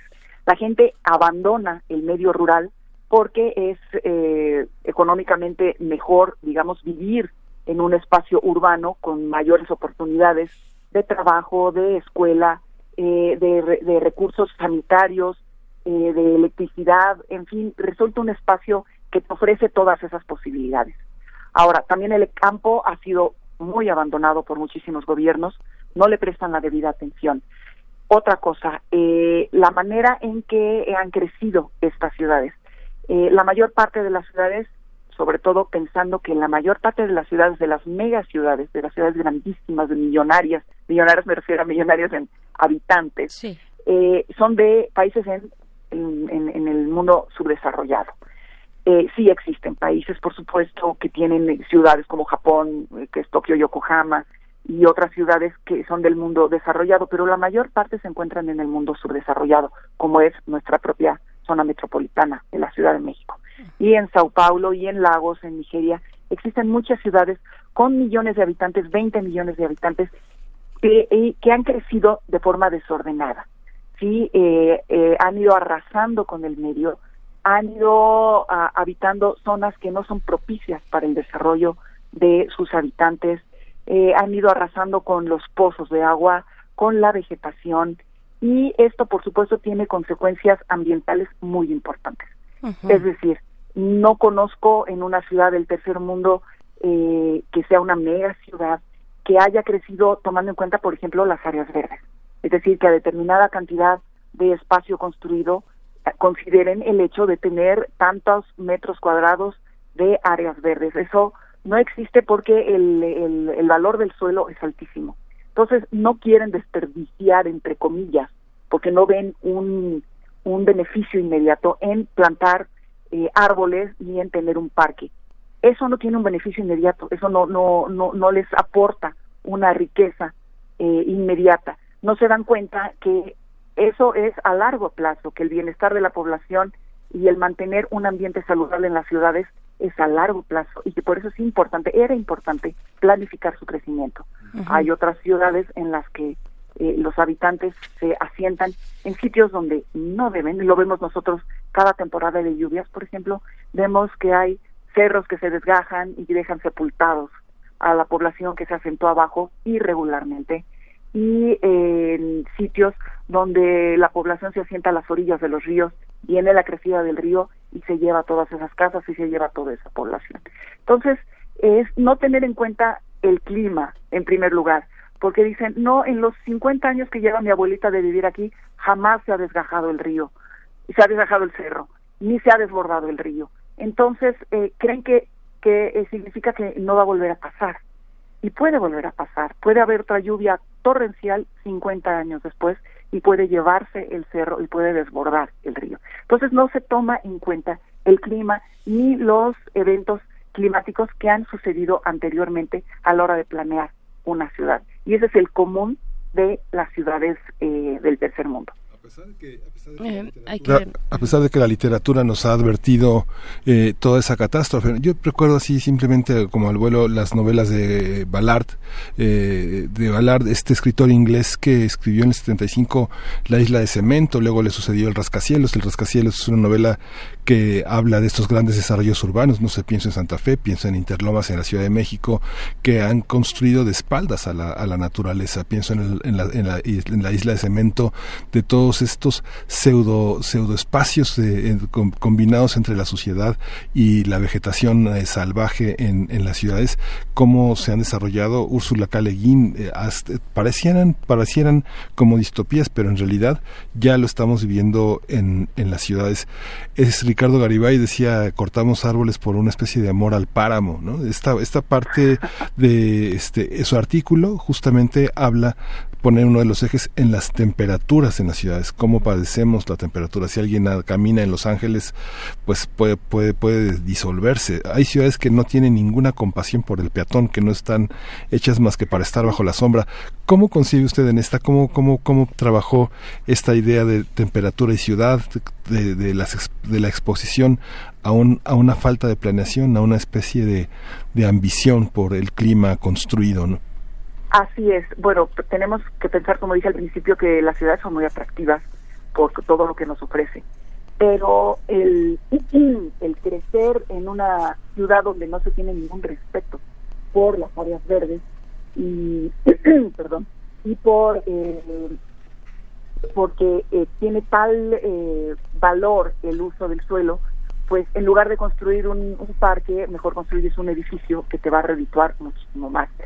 Eh, eso lo que dice eh, quién fue Garibay sí Garibay sí. del amor al páramo. Sí. pues nada más vete al centro. Vete al centro de la ciudad y ve el zócalo y ve las calles alrededor. No hay un triste árbol. No hay nada arrasaron con todo. Entonces es una plancha de concreto es como un metate aquello donde la radiación que llega del sol y calienta ese suelo pues ese suelo, porque la, la, atmósfera no se calienta directamente, se calienta eh, porque es radiación de onda corta la que proviene del sol. Entonces, la, la, atmósfera es transparente, digamos, a esa, esa radiación. Entonces, la atmósfera se calienta del suelo hacia arriba, porque el, al calentarse el suelo, lo que emite es radiación de onda larga y lo que calienta es el aire que está en contacto con ese suelo. Así es que si tú lo que tienes es un páramo si tú lo que tienes es un metate de cemento ahí, sin ninguna área verde, pues lo que vas a tener es temperaturas más altas en esa ciudad. ¿sí? Porque la, la vegetación, al, al ser húmeda, pues lo que hace es, esa radiación, lo que hace es evaporar agua. Si tú evaporas agua, no calientas tanto el aire.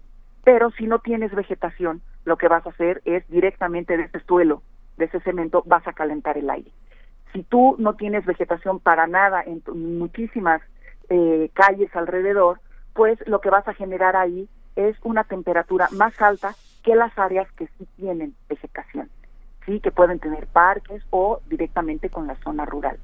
De ahí es que empieza este fenómeno que se le conoce como isla de calor. Si tienes un área que es la ciudad, que se calienta eh, lentamente con esos materiales absorbedores de calor, se va calentando lentamente. En el momento en el que se mete el sol, pues esa, esa área está caliente todavía, mientras que el área rural, inmediatamente que se mete el sol, libera todo el calor que haya podido guardar rápidamente. Así que mientras esa zona rural se deshizo de ese calor rápidamente, la ciudad lo guardó. Guardó ese calor y lo va liberando poquito a poquito. Y además, si tenemos, como dices en Los Ángeles, y tenemos esos edificios, esos enormes cañones urbanos, pues impiden la disipación de ese calor, todavía lo, lo, ralentizan más, lo hacen más lento y tarda mucho, mucho tiempo en salir a la atmósfera y liberarse. Es cuando tienes esta presencia de isla de calor que en la Ciudad de México te debe decir en fenómenos puntuales, no sucede todos los días ni todo el tiempo. Hemos llegado a tener medidas de entre el centro de la ciudad en el Palacio de Minería, donde hay una estación meteorológica, respecto a la zona de Texcoco, hemos llegado a tener nueve grados de diferencia entre un sitio y el otro. Simplemente por cómo está construido y dónde está ubicada la, la estación en el centro de la ciudad, donde no hay más que edificios y concreto y pavimento. Es una muestra muy, muy clara.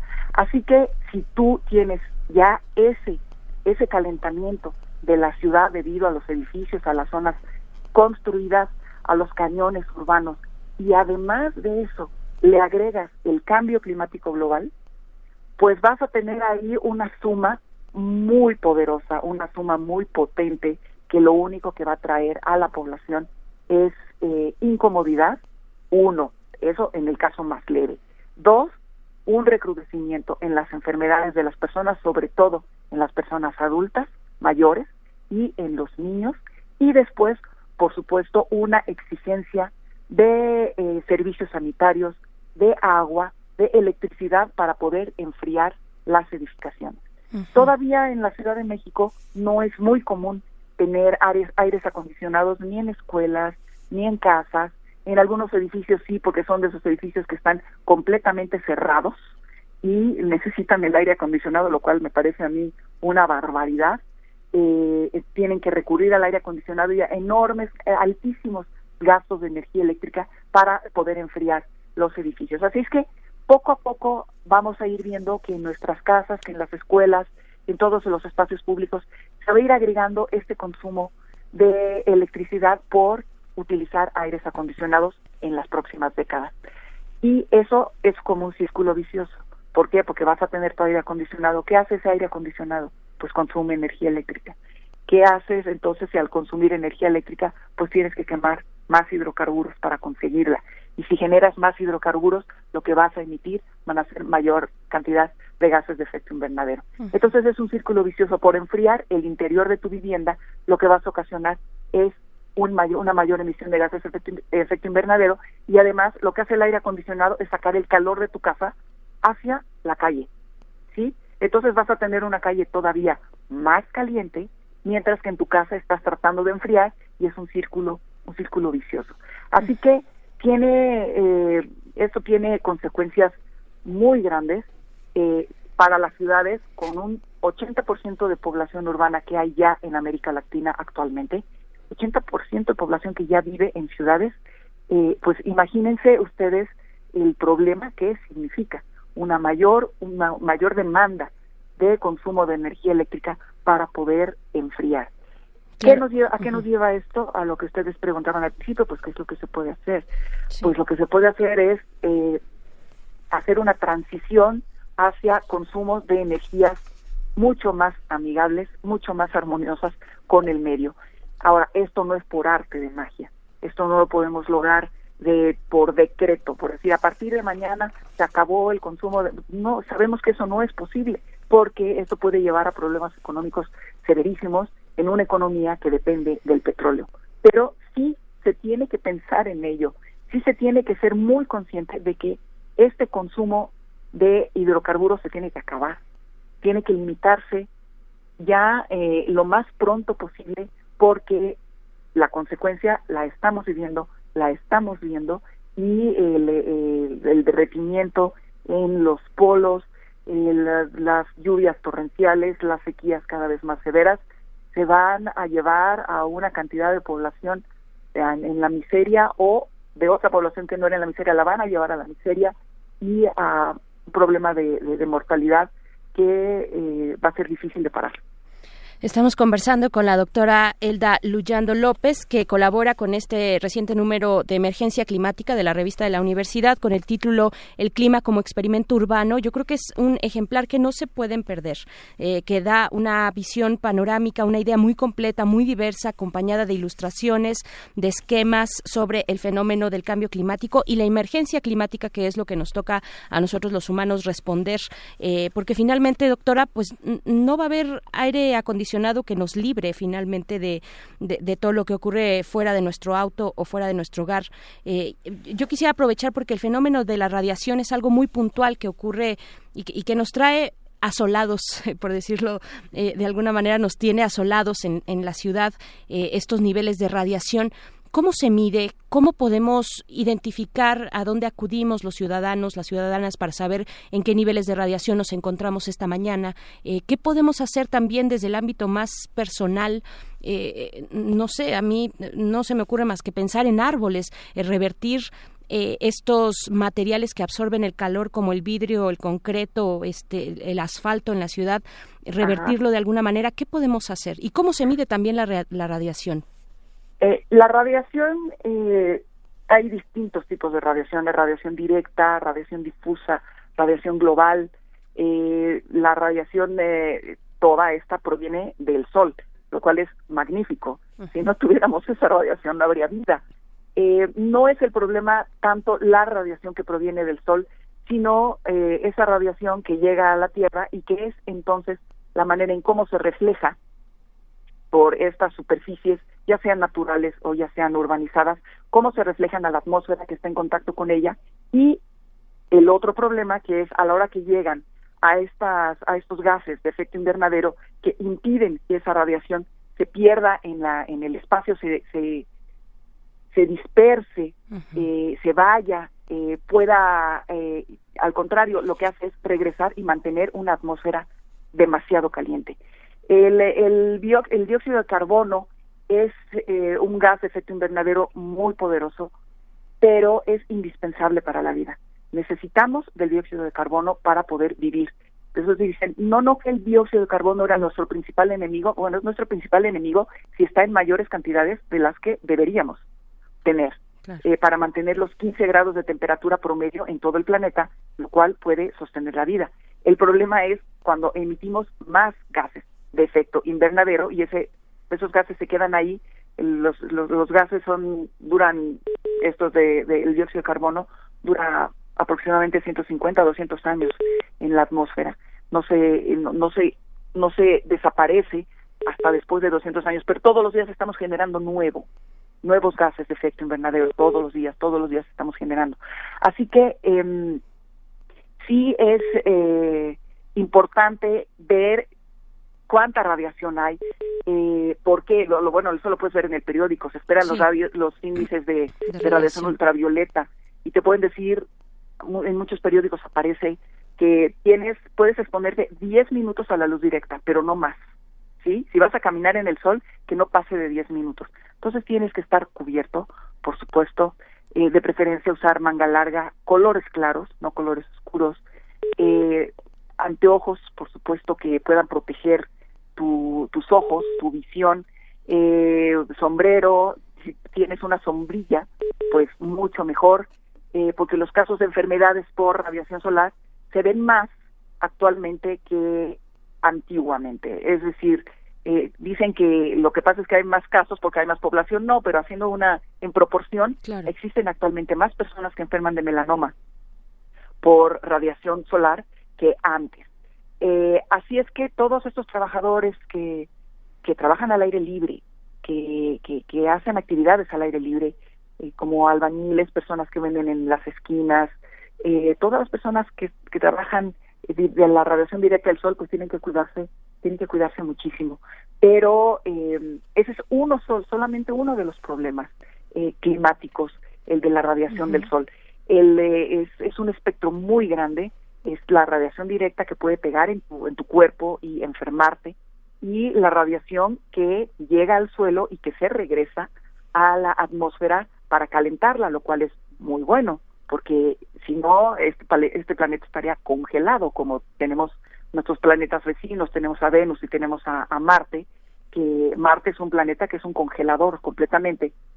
Venus es un horno porque, bueno, está más cerca del Sol, pero eh, Marte es un congelador porque por más dióxido de carbono que tenga en su en su atmósfera, que tiene muchísimo, el efecto invernadero no es suficiente para poder calentar su atmósfera. Por lo tanto, eh, es imposible que se desarrolle la vida.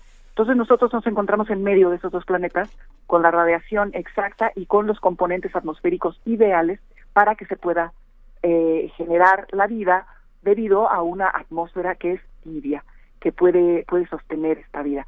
Así que eh, los aspectos en cuanto a radiación son muy amplios. Necesitamos de ella para vivir, necesitamos de ella para desarrollarnos y sin embargo podemos ser víctimas de esa radiación que proviene directamente del sol por las enfermedades que puede ocasionarnos en nuestra piel o en cataratas en los ojos, eh, etcétera, etcétera. Entonces es un aspecto muy amplio el de la radiación. Así es, pues hay que pues hay que protegernos eh, en tanto tengamos también medidas mucho más amplias, eh, políticas públicas que, que, ya urgen para hacer, para revertir esto, eh, esta emergencia climática que, que afronta pues el, el, mundo entero. Doctora Elda Luyando López, investigadora del Grupo de Cambio Climático y Radiación Solar del Centro de Ciencias de la Atmósfera de la UNAM. agradecemos mucho esta conversación. dejamos la invitación para que puedan leer esta colaboración El clima como experimento urbano eh, su colaboración en la revista de la Universidad Emergencia Climática. Muchísimas gracias. Al contrario, muchas gracias por la invitación. Saludos al auditorio. Hasta pronto. Hasta luego. Primer movimiento. Hacemos comunidad. Ahora vamos a hacer una pausa musical. Esto es de Luke Temple. La canción es Hard Working Hand.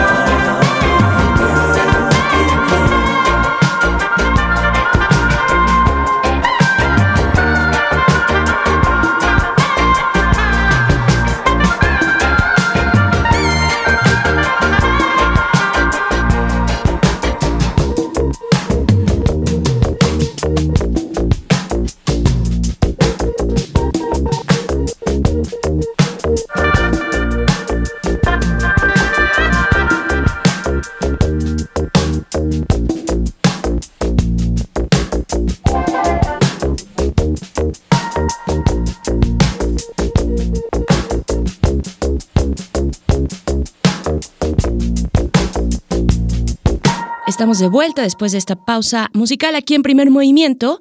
Lo que acabamos de escuchar se titula Hard Working Hand. Es de Luke Temple. Primer movimiento. Hacemos comunidad. Acabamos de escuchar esta intervención de la doctora Elda Luyando López, quien es investigadora del Grupo de Cambio Climático y Radiación Solar con el tema de la emergencia climática. Así es, y ahora vamos a, bueno, primero a saludarles de nuevo. Gracias por continuar aquí en sintonía con Radio UNAM en primer movimiento.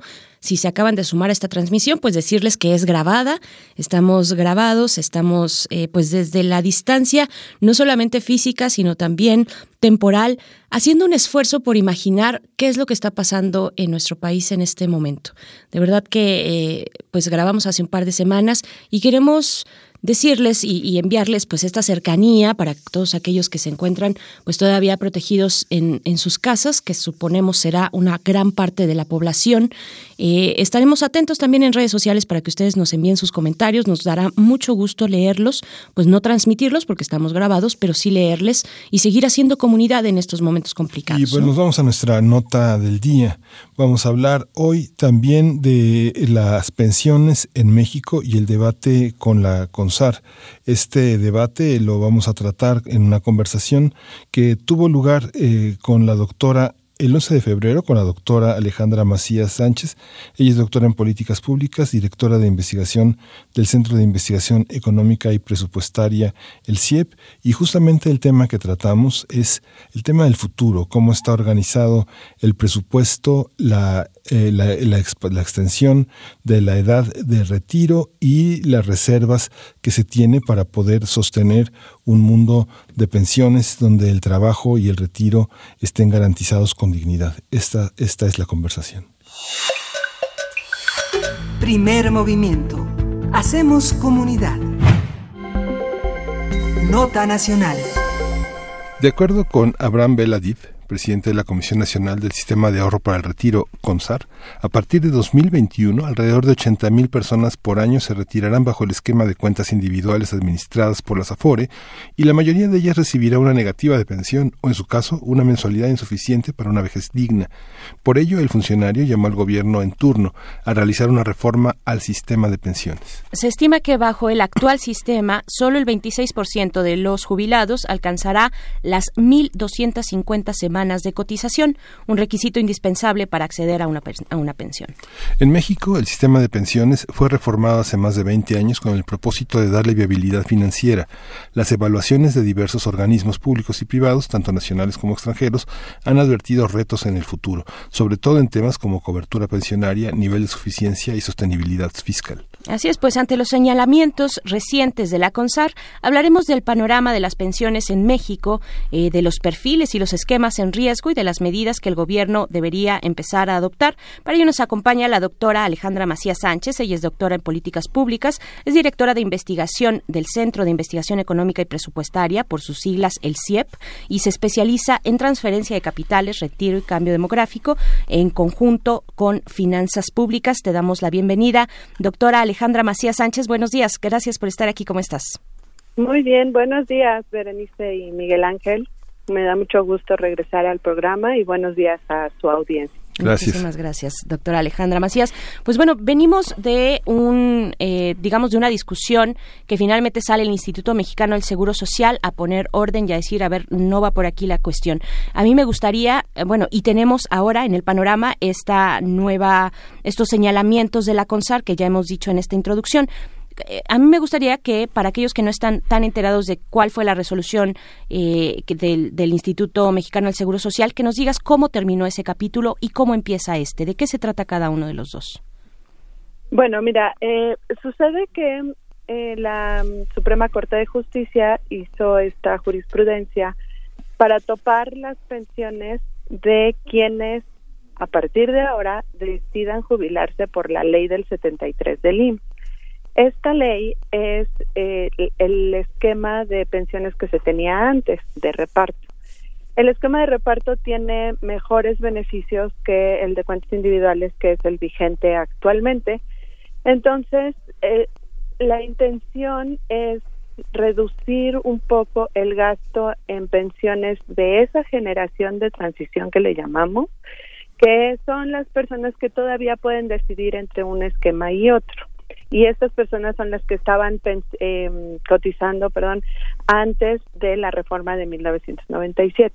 Ya los que empiezan a cotizar o a trabajar después del 97 ya están directo en el esquema de pensiones. Entonces, bueno, es una medida que no afecta directamente ahorita ni a los pensionados ni este pues a las personas que estén en ese trámite pero sí a quienes decidan eh, pensionarse por ese esquema. Mm. Posteriormente, el IMSS dice, bueno, no, esto no va a suceder, vamos a seguir eh, calculando las pensiones sobre, eh, o sea, todavía eh, el tope va a ser 25 salarios mínimos.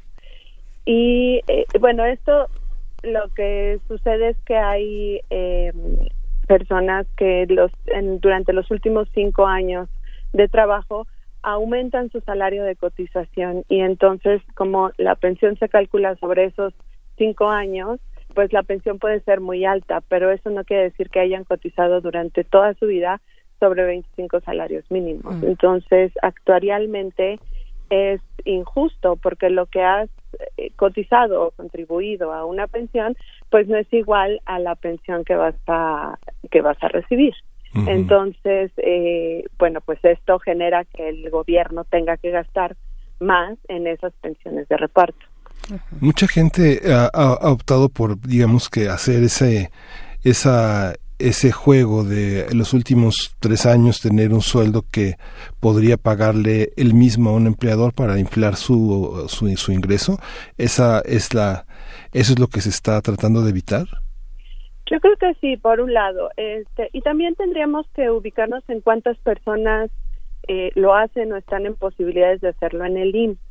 Eh, si tú ves el gasto en pensiones de el IMSS respecto a sus pensionados, puedes obtener un gasto promedio por pensionado y eh, este está alrededor de 100, 110 mil eh, pesos anuales, ¿no? Lo que quiere decir que la pensión promedio de los trabajadores del IMSS realmente es, baja. Entonces, el, el porcentaje de personas que pudieran tener una pensión arriba de los 10 salarios mínimos tendríamos que ponerlo en proporción, pero eh, también lo que genera esto es desigualdad, es que es lo que venimos diciendo en el CIEP desde 2017, que el, todo el esquema de pensiones desfragmentado y con diferentes reglas en cada uno de sus subsistemas, pues genera mucha desigualdad.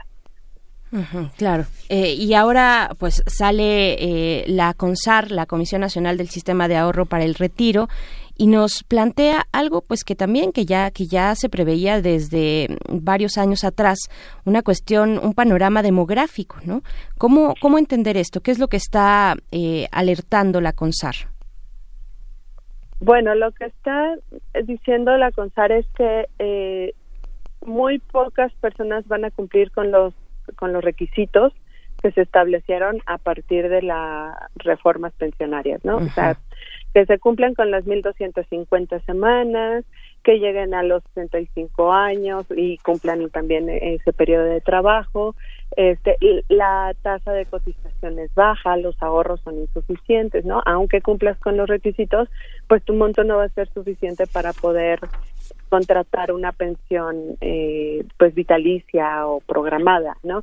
Que finalmente eh, eso es lo que sucede con cuentas individuales. Tú ahorras durante toda tu vida laboral, cuando llegas a los 65, cumples los requisitos, tu ahorro es suficiente y compras una pensión en el sector privado que eh, te esté dando eh, mensualmente eh, este el monto para lo que te alcance, ¿no?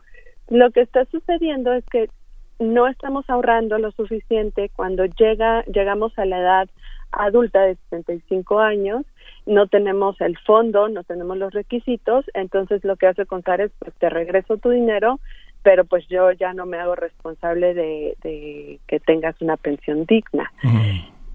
¿Qué quiere decir que qué quiere decir eso de que se contrata una pensión privada vitalicia y cuál es el monto mínimo para poder hacerlo y si el ahorrador lo ignora desde el momento en que empieza a acumular ese dinero?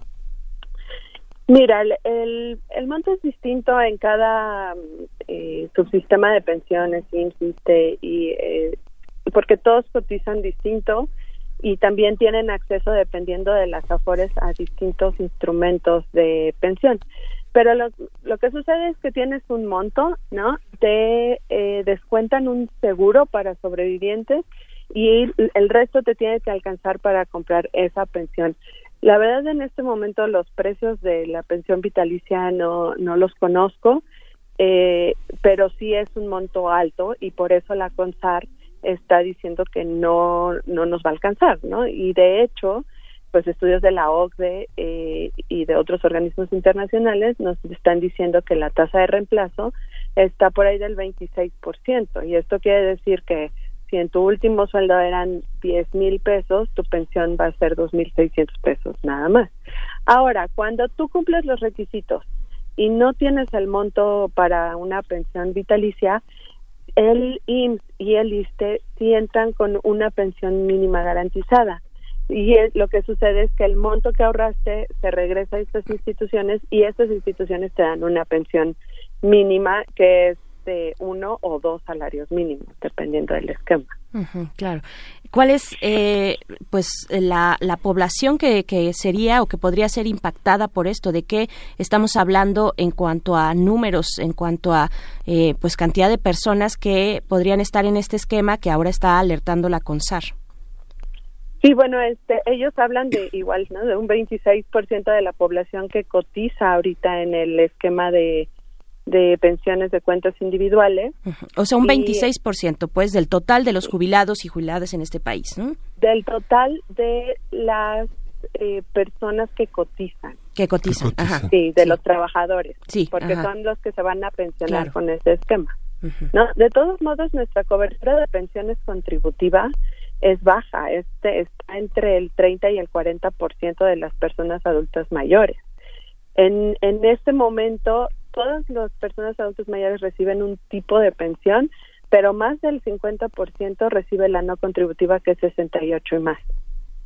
¿no? Entonces, la cobertura sigue siendo un tema importante, sobre todo una cobertura con una pensión eh, digna que solvente las necesidades básicas de los adultos mayores. Esa pensión no contributiva es, eh, eh, es, es la del gobierno eh, actual o cuál es esa? ¿Cómo, cómo, cómo Sí. identificamos esa? Sí, ¿verdad? Es esta porque apenas se, se acaba de plantear la, mm, pues el presidente de la República acaba de poner sus prioridades, digamos, para que se legisle durante este periodo. Dentro de esas prioridades está eh, eh, elevar a rango constitucional las pensiones para personas mayores, ¿no? Es correcto. Eh, mira, esta pensión para adultos mayores empezó de- desde 2007, que se llamaba 70 y más. Y luego fue eh, se fue modificando porque finalmente es un programa social que está operando la Secretaría de Bienestar ahora. Y en 2014, con la reforma fiscal, eh, lo que se dijo es que se iba a utilizar el dinero extra para hacer eh, una pensión universal. ¿Qué sucedió? Que al final se quedó en un buen deseo, se quedó otra vez como programa social y lo que sucedió es que se aumentó el número de personas beneficiadas eh, mayores de 65 años que no tuvieran una pensión o que tuvieran una pensión por debajo de los 1.192, 1.200 pesos más o menos. Eh, y ahora, a partir de 2018, no, 19, se hace universal. Entonces, todas las personas mayores de 68 años eh, y mayores de 65 y- años en comunidades indígenas reciben esta pensión que es de 2.500 pesos bimestrales, más o menos. Este, y sí, la idea es hacerlo un derecho que sea realmente una pensión universal y creo que es eh, es importante que exista este tipo de apoyos precisamente porque la cobertura del sistema de pensiones contributivo u- cómo llamarlo o oficial o que está ligado al trabajo eh, es baja y además las pensiones van a ser pequeñas. Entonces eh, ¿qué, qué podemos hacer no para mejorar eso y una de las cosas que sí se pueden hacer pues es la pensión eh, reforzar la pensión no contributiva y que sea complementaria no que sea un apoyo eh, social nada más sino que sea este dentro del esquema de pensión O sea, el 60%, el 60% de las personas mayores de 65 años no reciben nada. ¿Y quiénes son? ¿Son personas del campo, eh, indígenas? Eh, ¿Son personas urbanas? Sí, ¿cuáles son esos perfiles? Entre otros, eh, estos de las personas que no están recibiendo una pensión y también dentro de las que sí, cuál- cómo es, eh, digamos, la comparación, eh, cómo contrastar entre aquellos que están, eh, digamos, que son pensiones gubernamentales o aquellos que están, en este caso que estamos platicando, en, en, en el esquema del IMSS, ¿no? Sí, Mira, en este momento se supone que todos los adultos mayores reciben una pensión, ya sea contributiva o no contributiva. La no contributiva está dirigida a, a las personas que no cotizaron, ¿no? O sea, que justo no contribuyeron al sistema de pensiones para su pensión. Por eso se llama no contributiva. Y la mayoría pues están en el sector informal, están en el campo, o sea, son personas que no están afiliadas a un IMSS, a un ISTE, no tienen seguridad social este, y pues tampoco tuvieron las oportunidades de entrar a una paraestatal para tener una buena pensión, ¿no? Al contrario, eh, pues la, eh, las personas que están en IMSS e ISTE, pues lo, por lo general están en zonas urbanas, este, que han podido obtener un, un trabajo probablemente estable, este, y que tienen eh, los recursos para tal vez hacer esto, eh, esto de los cinco años, ¿no? Y aumentar su pensión, o tuvieron las oportunidades, eh, tiene que ver también con la desigualdad y con la movilidad social, ¿no? O sea, si tú estás en una familia donde tal vez eh, trabajó en Pemex, pues muy probablemente puedas entrar a ese trabajo. Y las personas que están en el campo, que son eh, pobres, no tuvieron acceso a una educación, pues es más difícil que tengan acceso a un trabajo así. Entonces, bueno, el, uno de los problemas que se ven es la vinculación de la seguridad social, tanto salud como pensiones, al trabajo. Debería de ser un derecho, como lo hemos mencionado, universal, y el problema es cómo lo financia. Claro, cómo lo financias y, y, y, tenemos esos perfiles y otros perfiles que aunque estén, digamos, en espacios urbanos, aunque estén en las ciudades, aunque tengan una práctica profesional importante, eh, quedan en otros en otros tipos de esquema, ¿no? Ahora también está la cuestión del outsourcing, por ejemplo, ¿no? Eh, sí, no, el mercado laboral, eh, o sea, yo estoy convencida de que una reforma en pensiones tiene que estar acompañada de una reforma en mercado laboral porque cómo quieres reforzar un sistema de pensiones que se financia a través de cuotas si tienes un mercado laboral con mucha movilidad, ¿no? Con eh, a veces trabajo, a veces no, a veces cotizo, a veces no, a veces este, me dan de alta en el IMSS con un salario mínimo y, y el resto de mi sueldo me lo dan por fuera, ¿no? O sea, ese tipo de cosas también tienen que estar reguladas para poder fortalecer el sistema de pensión. Claro, pues bueno, ¿qué, y, qué queda, qué queda por, por delante de manera mm, tal vez apremiante para este gobierno, doctora Alejandra Macías? ¿Cómo empezar a, caminar por un buen rumbo para revertir esta situación, este panorama, pues que se ve bastante complicado para los distintos perfiles de, de trabajadores y, y los distintos esquemas? Finalmente, estamos hablando de condiciones insuficientes para tener una vejez digna, ¿no? Así es, mira, pues la reforma en pensiones es eh, es indispensable y es urgente, ¿no? El, eh, nos estamos eh, y disculpen la expresión, pero nos pues, estamos pasando a traer a las siguientes generaciones si no hacemos algo ahora, lo debimos haber hecho hace años ya, ¿no? Pero eh, ahora parece que hay la voluntad, se están poniendo los temas en, la mesa, ¿no? Está el director de la CONSAR diciendo que esto es lo que va a suceder y que tendríamos que tomar medidas rápido.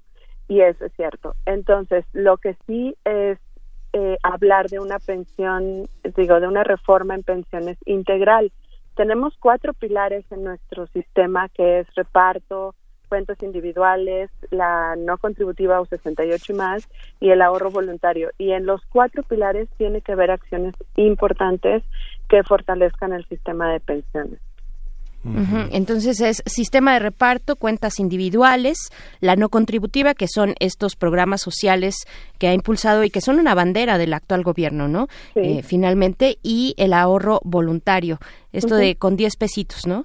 Es, es a, lo que te refieres con pues es una campaña que, que, que por lo menos han tratado de impulsar este bueno se trató de impulsar desde el sexenio pasado.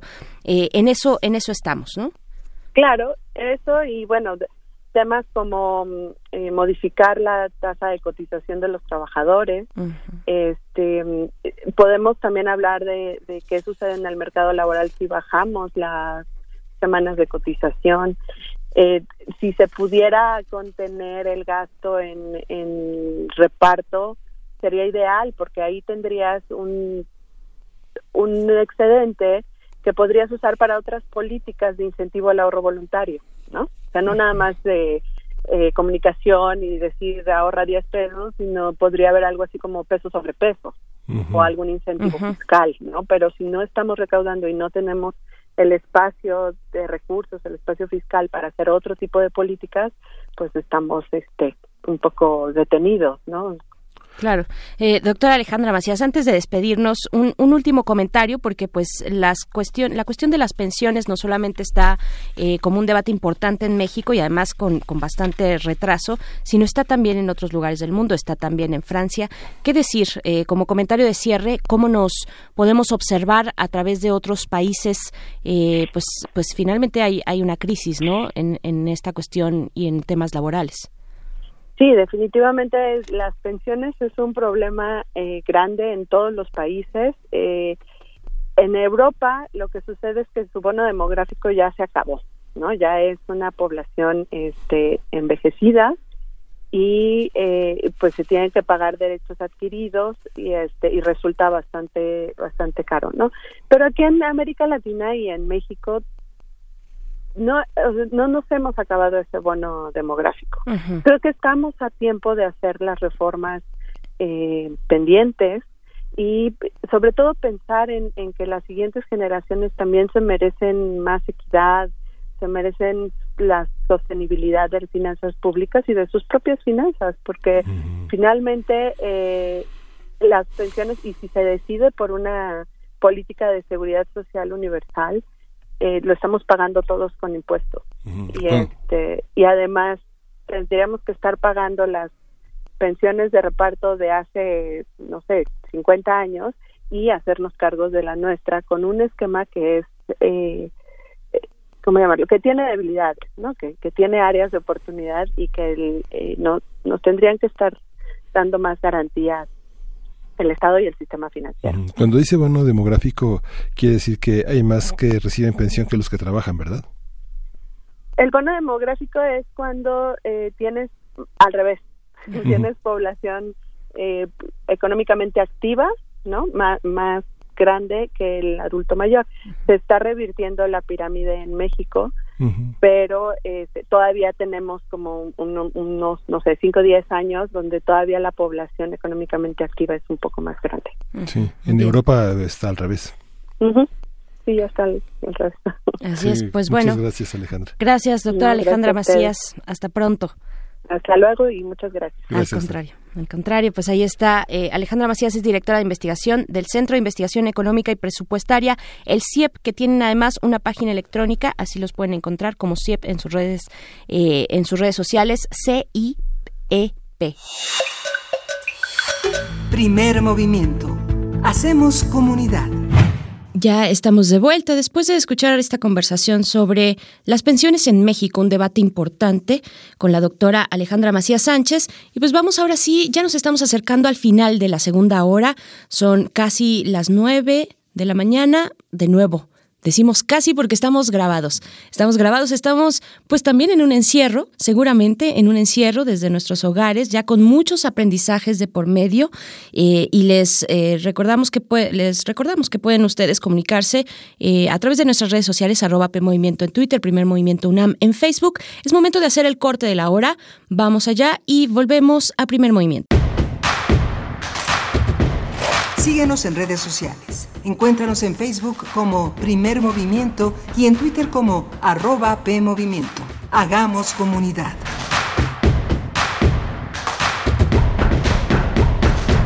Bienvenidos, bienvenidas. Ya regresamos a Primer Movimiento a iniciar nuestra tercera hora de transmisión. Una transmisión eh, que consta a lo largo del día de hoy y mañana que consta de distintos contenidos que la producción de primer movimiento pues ha seleccionado. Son conversaciones que hemos tenido, es lo que ustedes van a estar escuchando, han estado escuchando y mañana también aquí en primer movimiento, conversaciones que hemos tenido a lo largo de este año que pues solo van cuatro meses, pero es un año que ha estado muy complicado y también con mucha intensidad y muchos temas eh, pues difíciles. Pero bueno, se hizo por parte de la producción de este programa una selección de esas, de esas conversaciones con distintos expertos, especialistas, académicas, en fin, una selección variada Y para esta hora estaremos, bueno, como todas las horas, primero que nada, Miguel Ángel Quemain, ¿cómo estás? Aquí estamos eh, grabados. Hola, Berenice Camacho, aquí estamos grabados desde, pues, desde muy temprano, estamos aquí transcurriendo desde las 7 de la mañana. Le recordamos que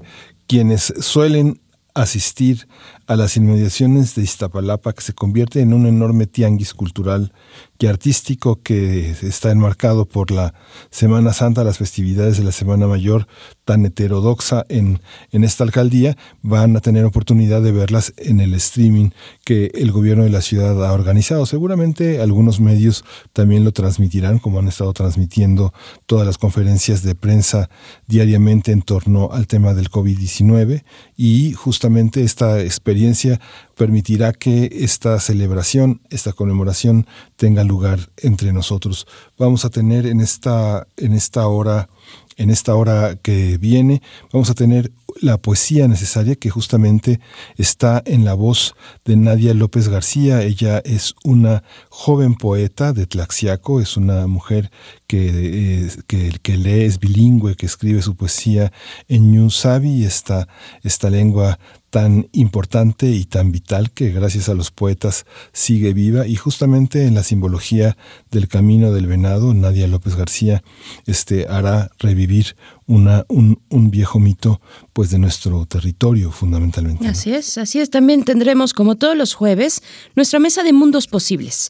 En esta ocasión el doctor Alberto Betancourt, doctor en historia, profesor de la Facultad de Filosofía y Letras de la UNAM, nos tiene el, nos pone en la mesa la reflexión sobre el derecho a la ciudad ahora que estamos pues en estos días de aislamiento, el derecho de la ciudad, el papel del movimiento urbano popular en la configuración de una subjetividad ciudadana. Es el tema que nos propone el doctor Alberto Betancourt. Nuestras redes sociales están ahí para que ustedes compartan, aunque estamos a la distancia temporal y física también, porque estamos grabados, no solo es física, sino temporal, estamos grabados, pero vamos a, leerles con mucho gusto, seguramente confinados en nuestros hogares, por supuesto, porque pues se imposibilita salir de vacaciones y también haciendo un esfuerzo, Miguel Ángel, me parece, por imaginar desde aquí, desde este momento en el que estamos ahorita, cómo será la situación por la que atravesamos en la Ciudad de México, en el país, eh, porque estamos grabados, estamos dos semanas antes, entonces estamos tratando de acompañarles haciendo un ejercicio de imaginación que supongo será complicado eh, en tanto la situación que, que, nos atraviesa a todos y todas.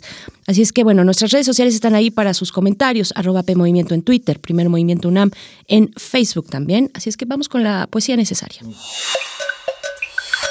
Primer movimiento. Hacemos comunidad. Es hora de Poesía necesaria. Hola, mi nombre es Nadia López García, soy poeta y promotora cultural Ñusabi. Eh, mando un saludo a los radioescuchas de primer movimiento de Radio UNAM.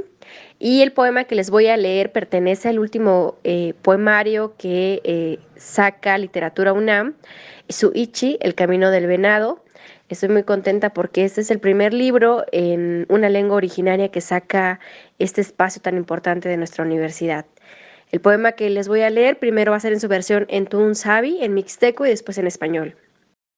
Tukuun ini, Andi, kashi, patsaan tutsiana.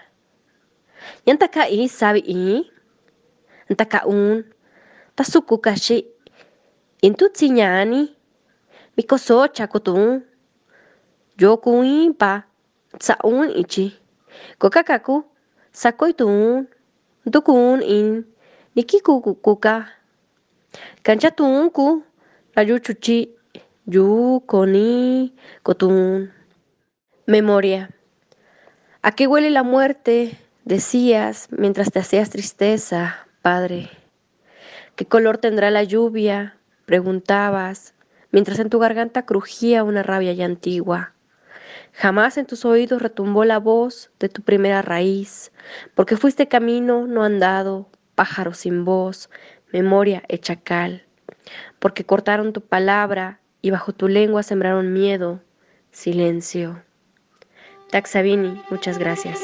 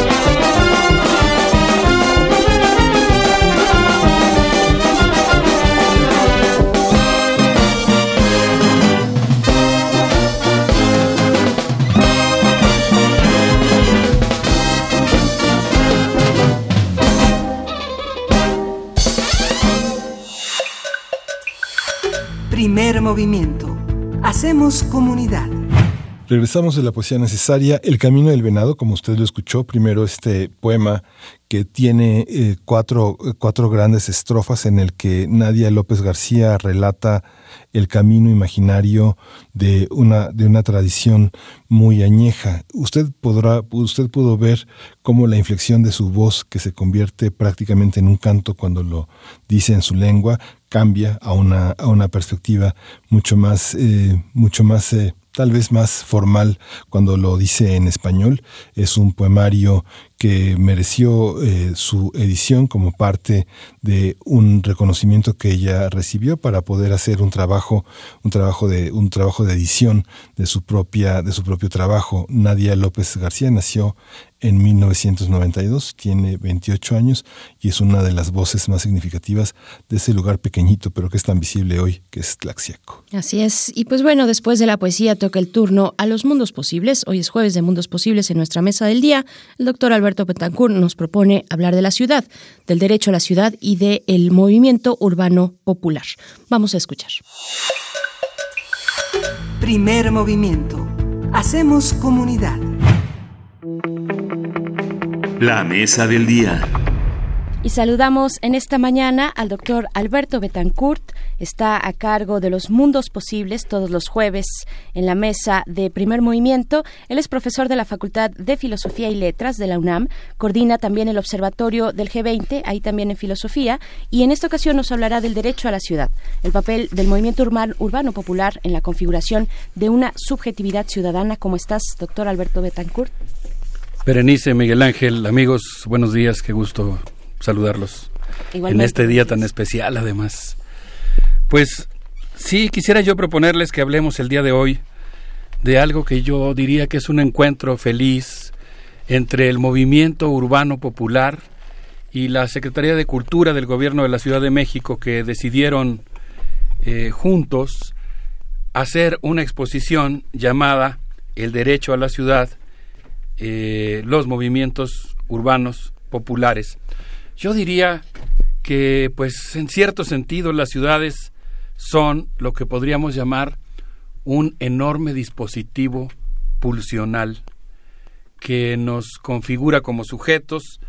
Y pues yo creo que en particular y creo hoy podemos aprovechar el Día de la Radio, el Día Mundial de la Radio para viajar a las colonias populares de la Ciudad de México y pedirle a nuestros amigos del auditorio que nos hagan favor de decirnos desde dónde nos escuchan, creo que el movimiento urbano popular ha jugado un papel muy importante para construirnos como ciudadanos y ha fermentado algo que en este contexto particular en el que nos encontramos, desde mi punto de vista, es un valor que el movimiento urbano, las movilizaciones de las señoras de delantal, de la gente recién llegada del campo, de los trabajadores más modestos, ha puesto ahí con su lucha por la vivienda, por los servicios públicos, que es la construcción de un feminismo con características particulares, un feminismo popular y comunitario.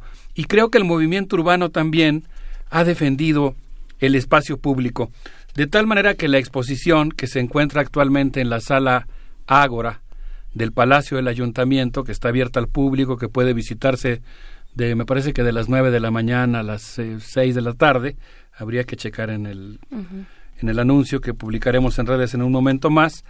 Esta exposición pues es una belleza realmente porque exhibe fotografías, eh, audios, videos, hay hasta una astilla ahí de vidrio cuyo significado vamos a mencionar en un momento más, pero el hecho es que es una exposición en la que el movimiento urbano cuenta su propia historia. Apuntalado, eso sí, por la Secretaría de Cultura, es una exposición en la que se habla del papel del movimiento urbano en el país.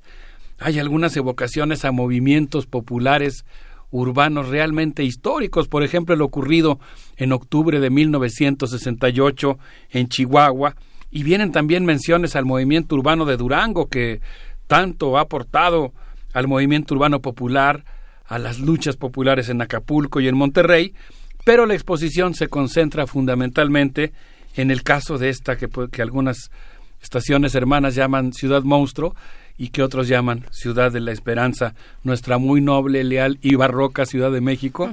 Eh, y pues eh, es una exposición muy emocionante, no sé si ustedes ya la visitaron.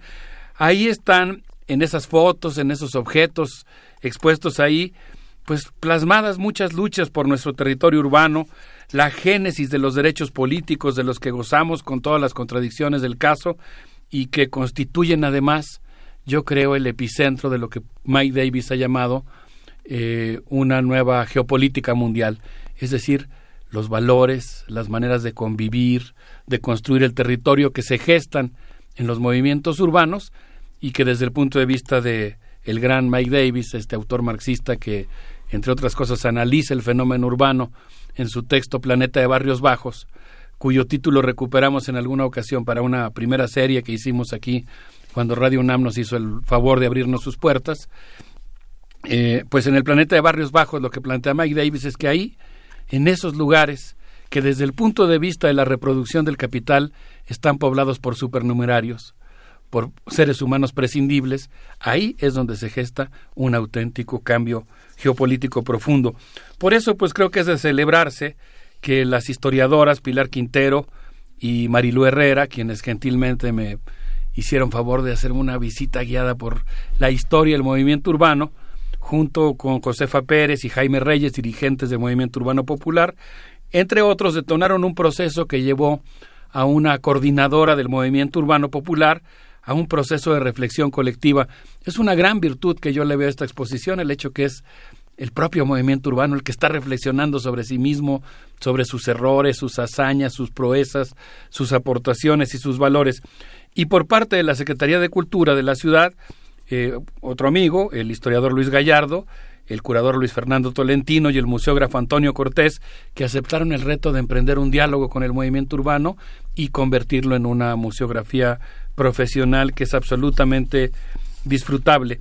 De tal manera que pues en este en este en esta exposición vemos pues esta idea de la ciudad como dispositivo de reproducción del capital y de la fuerza de trabajo, y también un dispositivo de reproducción de la desigualdad, pero como gracias al movimiento urbano que puso en escena sus, eh, su protagonismo ciudadano, la ciudad es algo más que enajenación y consumismo y auspició muchos experimentos de colaboración, por ejemplo, entre el movimiento popular y la academia. ¿Cuántas historias se pueden contar en nuestra universidad de colaboración entre la Facultad de Arquitectura, la de Ciencias Políticas, la Facultad de Filosofía, etcétera, entre nuestra universidad y el movimiento urbano, de tal manera que en un recorrido que incluye fotos, textos, videos, carteles y hasta un mimeógrafo donado por el Partido Comunista en la década de los setentas, se exhiben los resultados del esfuerzo de quienes a luchar por la vivienda pues también han eh, contribuido a construir ciudadanía. Así es, ahora eh, nos, nos pones el tema del derecho a la ciudad. Bueno, desde esta visión, desde esta exposición, el movimiento urbano popular, el derecho a la ciudad que de, de alguna u otra manera eh, quedó plasmado también en la Constitución de la Ciudad de México, que el pasado 5 de febrero, precisamente el día de la Constitución, cumplió tres años la Constitución de la Ciudad de México, donde viene plasmado este y otros derechos que me parecería muy interesante de pronto eh, caer en ellos y poder analizar y poder observar cómo se han desdoblado, si es que lo han hecho. Bueno, ahora a partir de esta exposición me parece que es una, una señal interesante, ¿no? Sí, y hay exposiciones complementarias. A ver, está la exposición Miradas a la Ciudad, que está en Pino Suárez 20, en el Museo, en el Museo de la, el Museo de la Ciudad, que dirige justamente José María Espinaza. Y en esa exposición hay un recorrido muy interesante sobre las intervenciones en la ciudad justamente eh, si nos vamos a la calle de Guatemala y Argentina está la exposición del metro en la Ciudad de México y justamente lo que está en juego es todas las eh, todo, todas las eh, todas las obras que tuvo que hacer el metro y retirar vivienda a un conjunto de, de, personas que se movilizaron políticamente a lo largo de las últimas cuatro décadas y que también son la semilla junto con el sismo de este movimiento urbano popular. Son exposiciones que vale la pena poner en un vértice porque coincidir en ellas es ver distintos aspectos de la ciudad, ¿no? Esa que mencionas, que suena también muy interesante, no la conozco, la voy a visitar, pero qué importante, ¿no? Es generar estos dispositivos que nos permitan a todos vernos en un espejo y reflexionar sobre lo que han sido las luchas que han permitido construir la ciudad que tenemos, que yo creo que, insisto, con todas sus contradicciones, pues es también eh, una ciudad en la que existe un pacto social muy particular, eh, singular, que responde a la historia política y en buena medida a las propias movilizaciones eh, ciudadanas que se han gestado aquí. Yo estaba pensando, quizá yéndome muy lejos, que pues los estudios sobre la ciudad son importantísimos. Y yo me remonté hasta la situación de la clase obrera en Inglaterra, este texto clásico de Federico Engels que desde mi punto de vista pues coloca el tema del fenómeno urbano en una perspectiva de pensamiento eh, marxiano, fundador marxista, en la que él plantea pues que Vienen primero los procesos de proletarización, de despojo, que obligan a los proletarios, literalmente los que no tienen nada, a emigrar a las ciudades en donde se convierten ya propiamente en proletarios. Y en las ciudades, pues el papel que tiene la lucha por el suelo, eh, las contradicciones entre el capital y el trabajo, y cómo estas dos pulsiones están continuamente produciendo simultánea y contradictoriamente una ciudad enajenada y una ciudad libertaria, una ciudad para la reproducción del capital y una ciudad para la vida.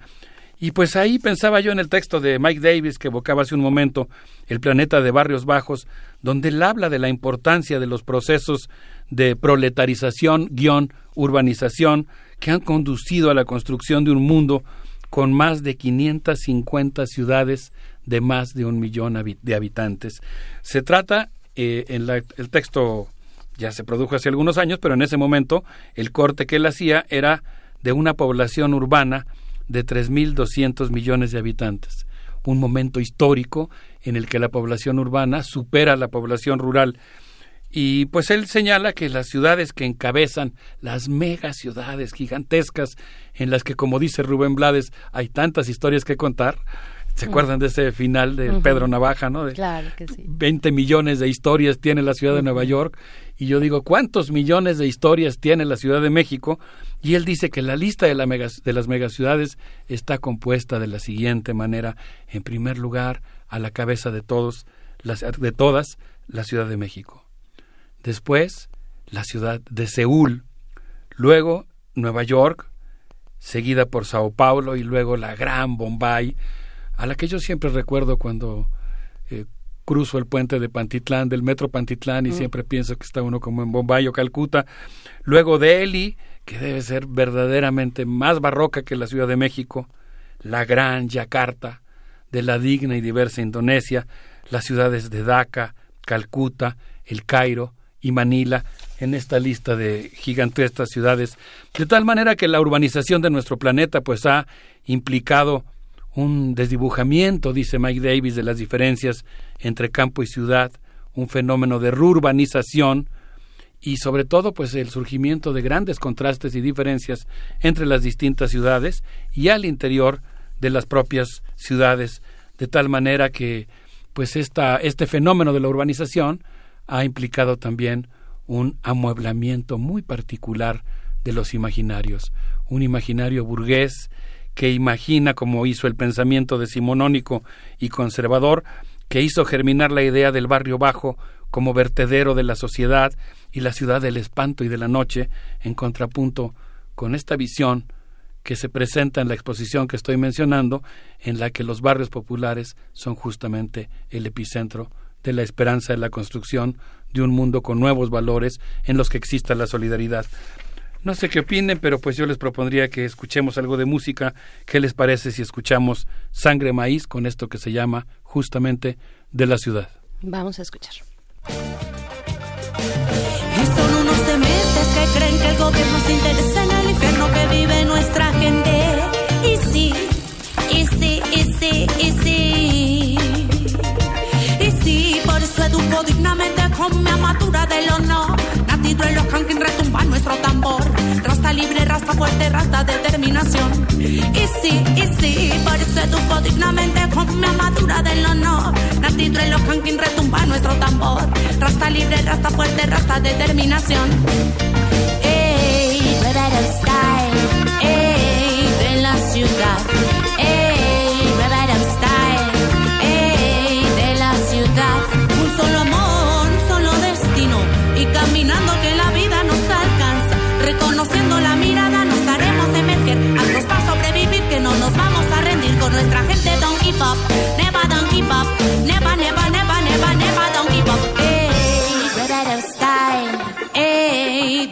ciudad. Ey, Rebel Style, ey, de la ciudad. Ya la marcha terminó de dar su vuelta, ya te quieren apañar y paralizan la protesta. Ya la marcha terminó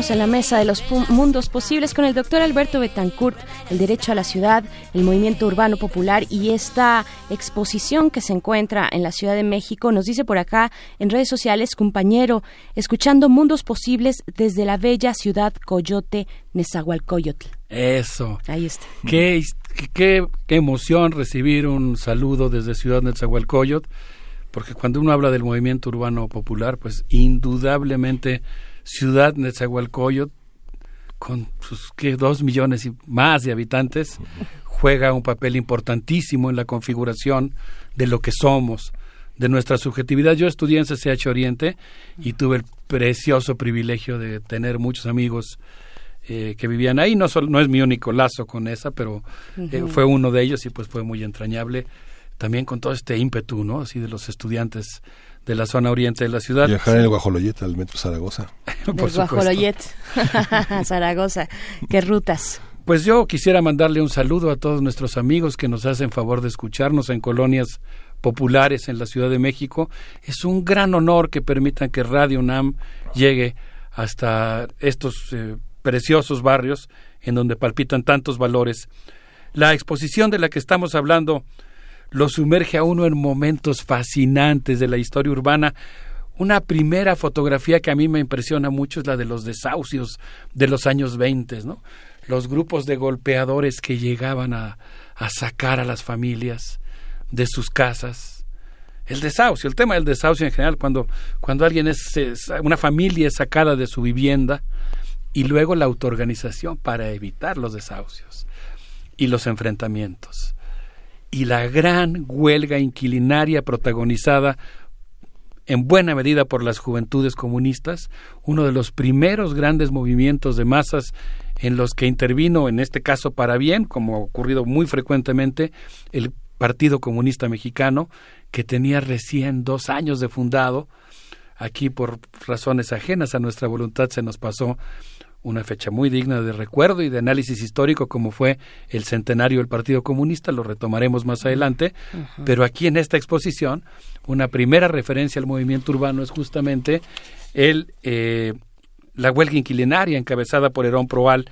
Luego, creo que eso no está en la fotografía, sino que fue parte de la plática que me hicieron favor de, de darme Pilar Quintero y Marilú Herrera, pues eh, la evocación de los paracaidistas de la heroica y brava colonia Escuadrón 201, uno de los primeros eh, movimientos urbanos de, gestado por miembros del ejército que habían sido abandonados después de su participación en la Segunda Guerra Mundial y que deciden ocupar unos terrenos que estaban abandonados en la ribera del río Churubusco, eh, parte pues muy importante de esta historia de Iztapalapa, que pues la ciudad en la que vivimos y el país en el que vivimos no sería lo que es si no fuera por las luchas urbanas con todas sus contradicciones y sus dificultades libradas en Iztapalapa. Y luego hay una foto que yo sé que a muchos de los amigos que nos hacen el favor de escucharnos y celebrar con nosotros este Día Mundial de la Radio les va a traer muchos recuerdos, que es la fundación del Pedregal de Santo Domingo. Eh, es un momento realmente muy, muy, muy interesante. Vienen ahí muchas evocaciones y vienen muchas cosas más.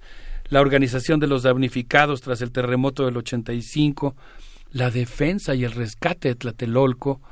¿Se acuerdan ustedes que después de ay, pues, ese momento tan estrujante que fue el terremoto del Ujú. 85, hubo quien pensó que había que, que había que demoler toda la unidad habitacional de Tlatelolco y ya había ahí un empresario cuyo nombre todos nuestros amigos del auditorio saben que estaba interesado en construir ahí una gran plaza comercial gigantesca.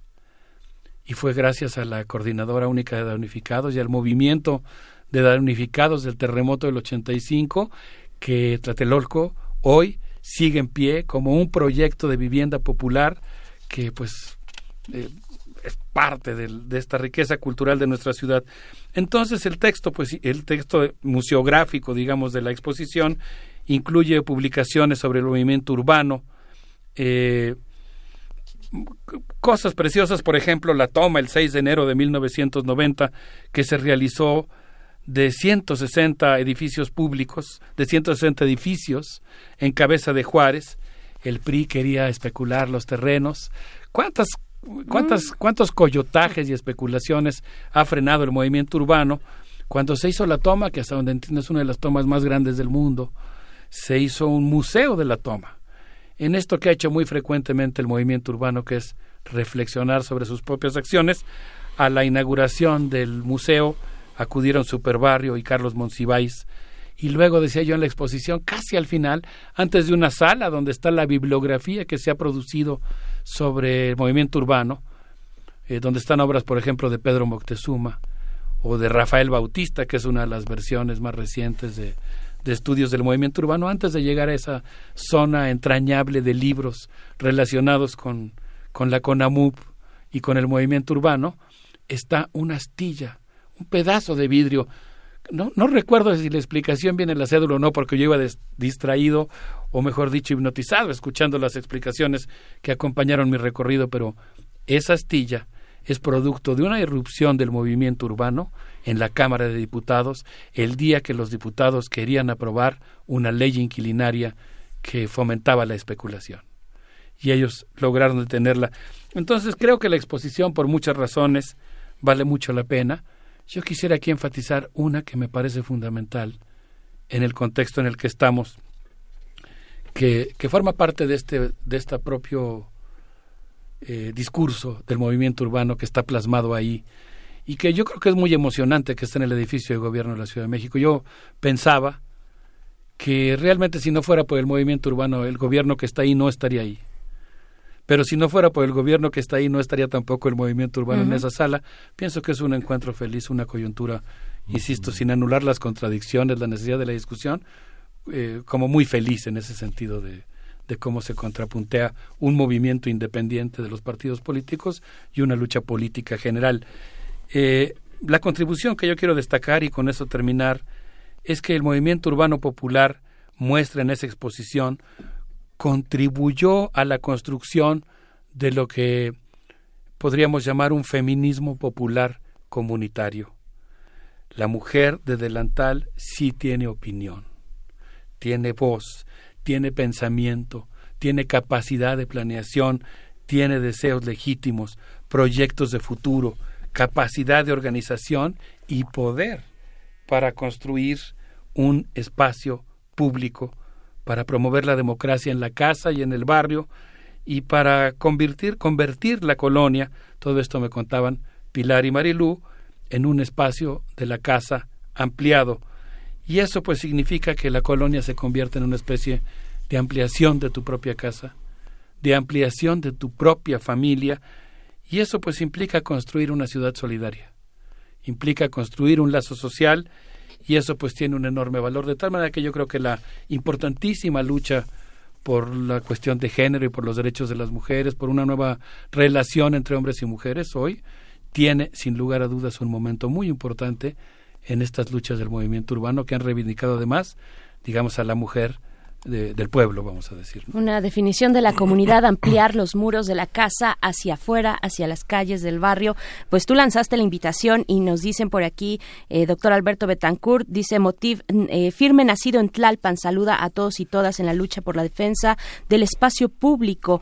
Eh, también Rayo que no cesa, dice, sin duda, actor colectivo fundamental para Ciudad de México, pero no hay que olvidar tampoco el papel del PRD desde el 98, que cooptó, dividió y convirtió en cuasi grupos de choques a varios grupos del, mm, del movimiento urbano popular. Bueno, estas son las cuestiones que nos llegan por acá. Él nos saluda desde Pedregales de Coyoacán y bueno, hay varios comentarios que ya te los dejo yo a ti porque se nos acaban el se nos acaba el tiempo. Bueno, refrancito dice, "Yo vengo de de los otros lugares de la ciudad que antes eran las periferias como San Andrés y el Ajusco. Saludos al Ajusco.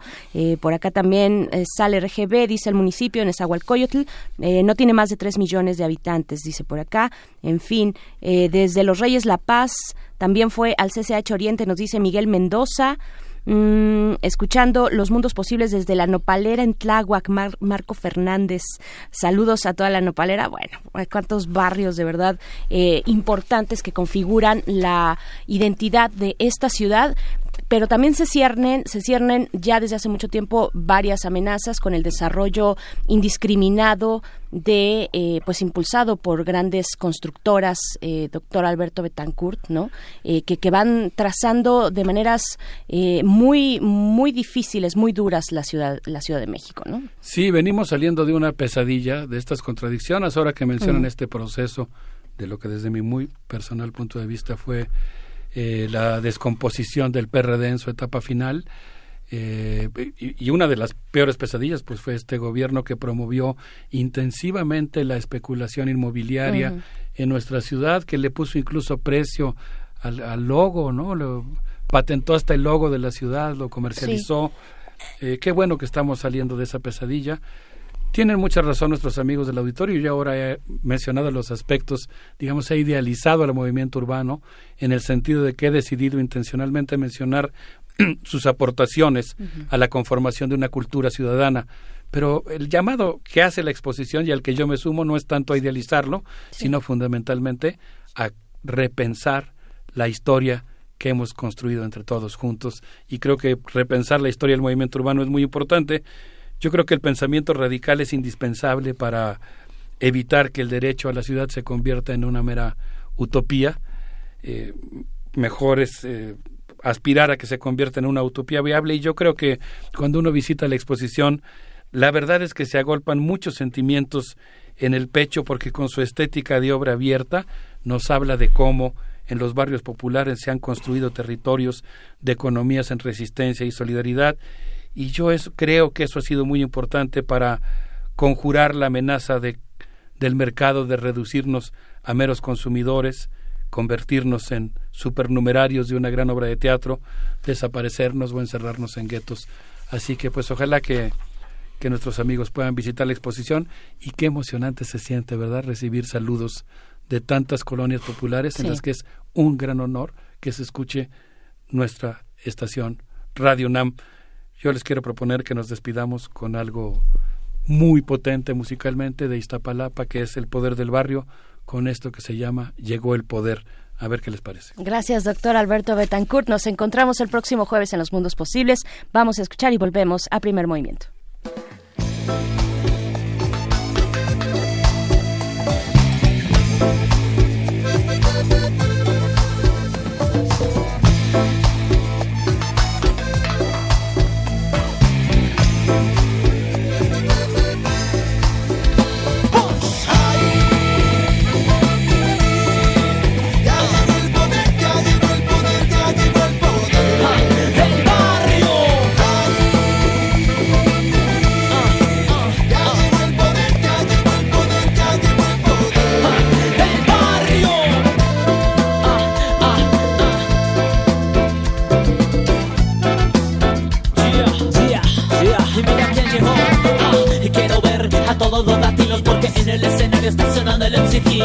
Y una vez más te deslumbré, ya que otra gente es envidiosa, eso ya me acostumbré. Y una vez más te deslumbré, y yo soy la dinamita en este escenario como el TNT. Soy mexicano y por lo tanto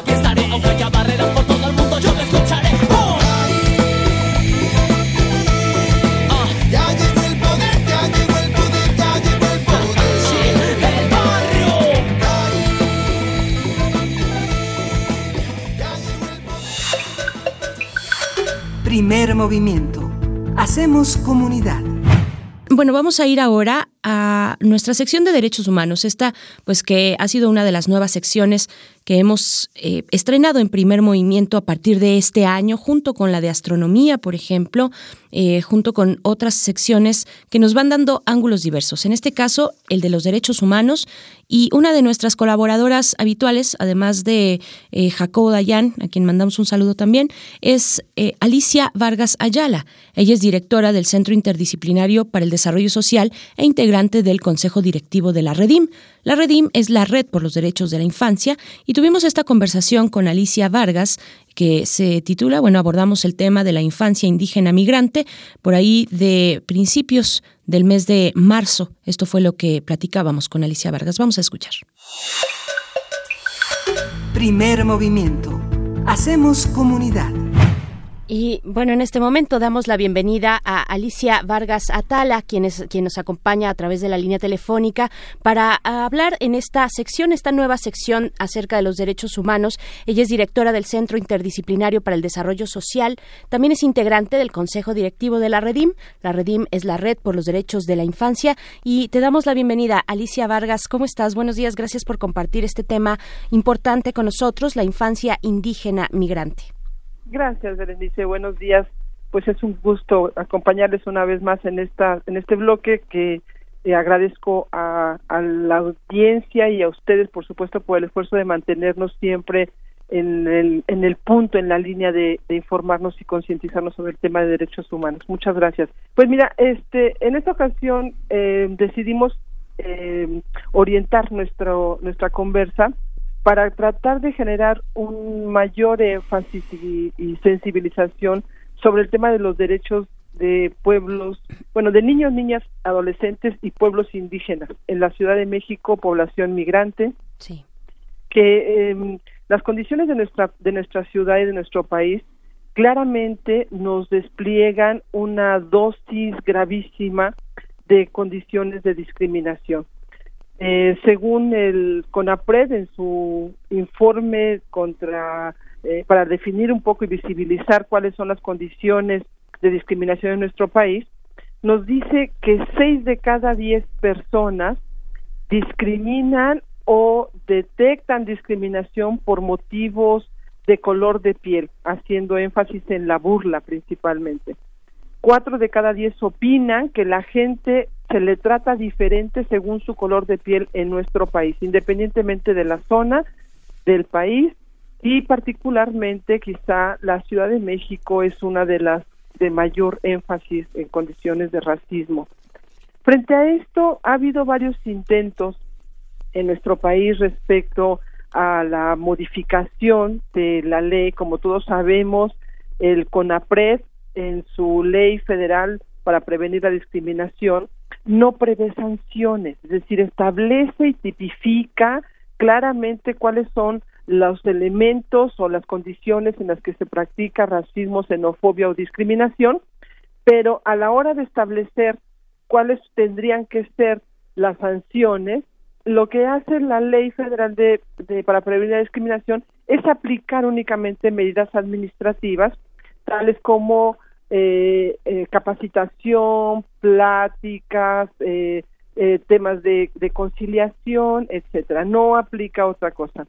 Y en ese sentido, digamos, que además la ley es de 2012, como sabemos, ha, venido habiendo una serie de propuestas desde el propio año 2012 para modificar eh, los artículos respectivos al Código Penal Federal, específicamente en algún momento el, artículo 430, eh, donde ya se establecía desde el año 2013 una propuesta para que se sancionara y se pusieran eh, multas e incluso condiciones de, de, de cárcel, penalizaciones por restitución a daños. Después, en el año 2017, se modifica finalmente el artículo 149 del Código Penal Federal y entonces se puede decir que se aplica por ley un, una sanción de un año a tres años de prisión o de 53 días de salario eh, a favor de la comunidad o hasta 200 días de multa por razones de origen de, de sanción por razones de origen, pertenencia étnica raza, color de piel, lengua, género, sexo, preferencia sexual, estado, estado civil, origen nacional, social, etcétera. Y tenemos una ley que, modificó, que modificó este artículo 149 del Código Federal a partir de 2017.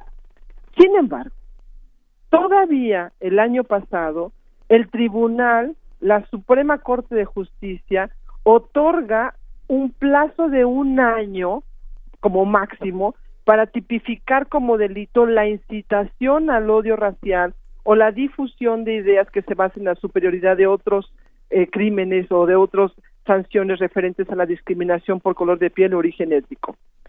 Lo cual nos da cuenta clara de que aun cuando exista un marco legal, evidentemente no existen lineamientos o un, o un marco normativo eficiente que efectivamente pudiéramos decir que en nuestro país se hace justicia respecto a los delitos de discriminación.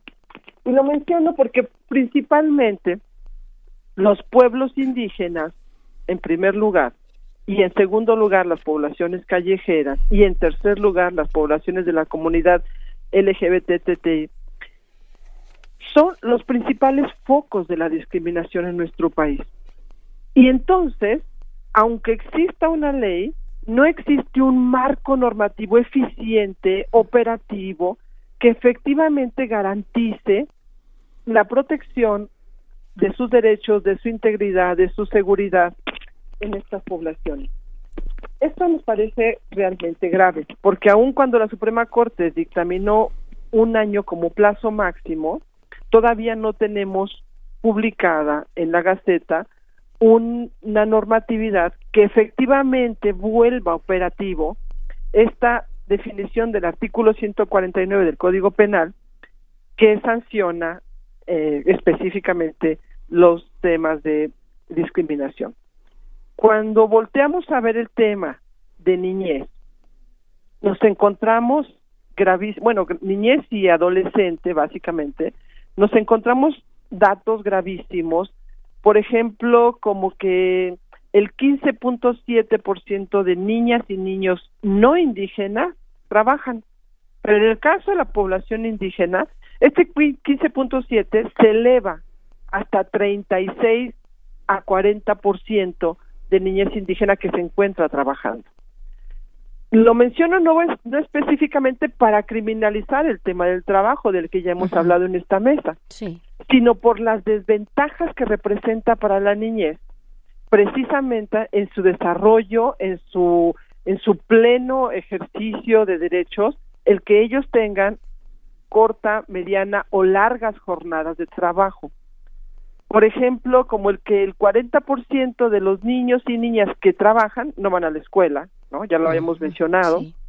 En la población indígena el porcentaje se eleva hasta casi el 60%. Es decir, un 20% más quiere decir que la población indígena vive en condiciones de mayor alto eh, vulneración, discriminación y exclusión social. De, en ese sentido, por ejemplo, eh, para cerrar con esta este pausa de, de, cifras, quisiera decir que entre la población no indígena, el 12.7% de los niños sufren baja talla. En el caso de la población indígena se triplica, es decir, 33.2% de niños sufre talla baja. Es decir, la falta de acceso a las condiciones básicas de sobrevivencia como la alimentación se encuentran mucho más austeras y mucho más alejadas de la realidad cotidiana porque tenemos niños indígenas que comen hasta una sola vez al día, ¿no? Entonces, creo que en ese sentido estamos hablando de, de procesos graves de condiciones de exclusión de discriminación y de eh, formas raciales de discriminación contra poblaciones indígenas. No solamente a partir de, la, de, un, de un, digamos, elemento cultural donde la población en general hace estas referencias, sino incluso justamente desde la definición de las políticas públicas, donde el Estado no ha definido condiciones para erradicar para eliminar o para disminuir estas condiciones graves de discriminación y exclusión social.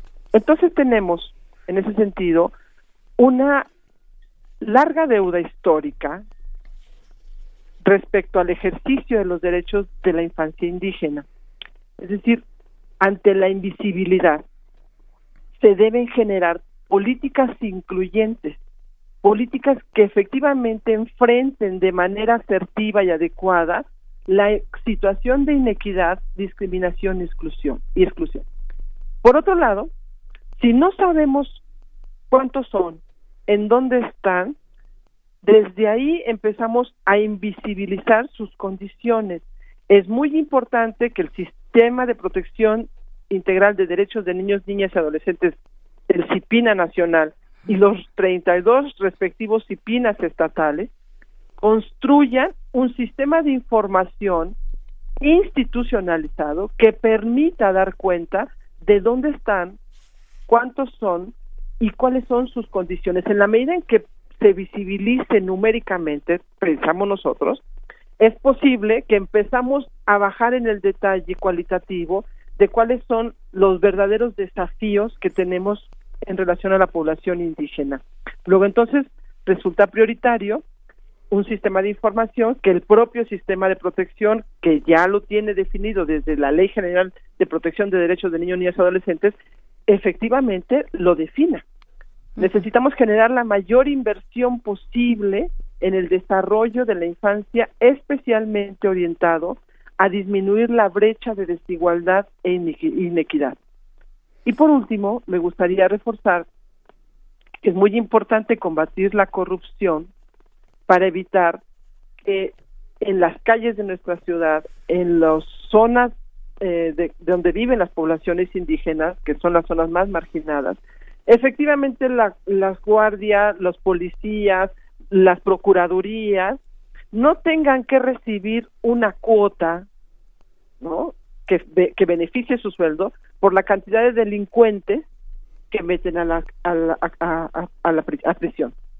En ese sentido, aquí tenemos otra vez un tema que se cruza, el estereotipo racial con respecto al estereotipo del delincuente. Y curiosamente nuestras cárceles están llenas de pobres, de población indígena, de mujeres, madres solteras, de niños, niñas y adolescentes. Tenemos que abatirlo. Y en las y en los centros penitenciarios continúa continúa el eh, pues el formato esta estructura de discriminación no se no se separa ahí no se hace un alto tampoco ojalá que para el censo, no sé, pienso, nos tenemos que despedir, Alicia Vargas, pero para el censo de este de este mes 2000, eh, de este mes de marzo 2020. 2020, eh, pues podamos tener esta información que el CIPINA pueda recuperar eh, a partir de este censo, eh, pues este sistema de información numérica sobre los niños y niñas eh, eh, indígenas en nuestro país y sus Así es. condiciones y quiénes son. Pues te agradecemos mucho.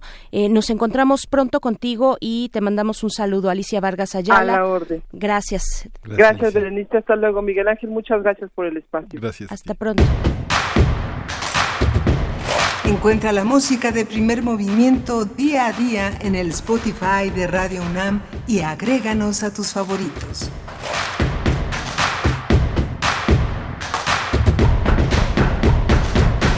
Vamos a hacer una pausa musical. Vamos a escuchar algo de música a cargo de Aretha Franklin. Esto es un clásico de todas las épocas, Respect.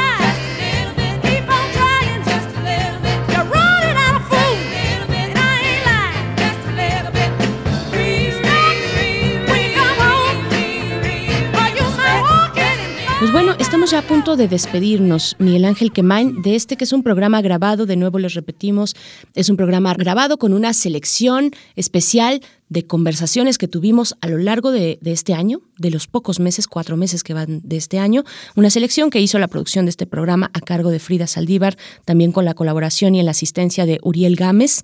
Y pues bueno, ya nos vamos a despedir.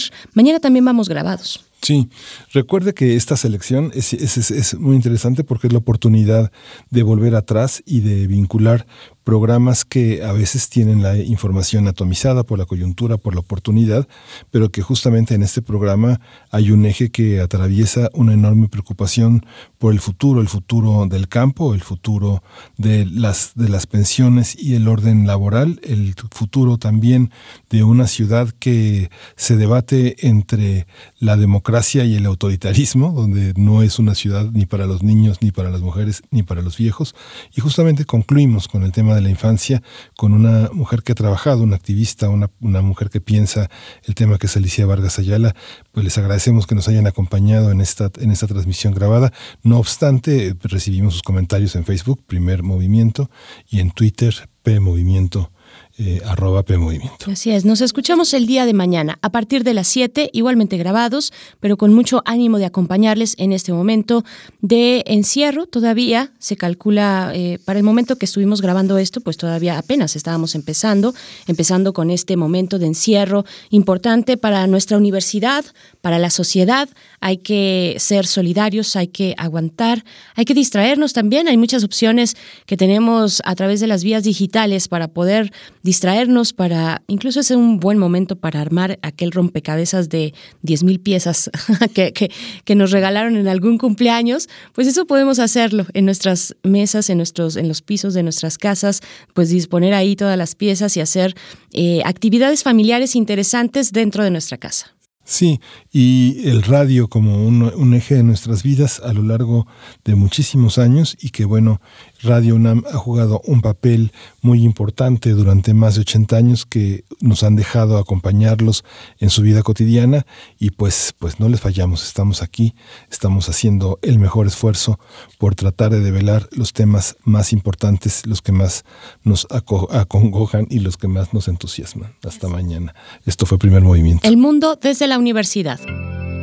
Radio UNAM presentó Primer Movimiento. El mundo desde la universidad.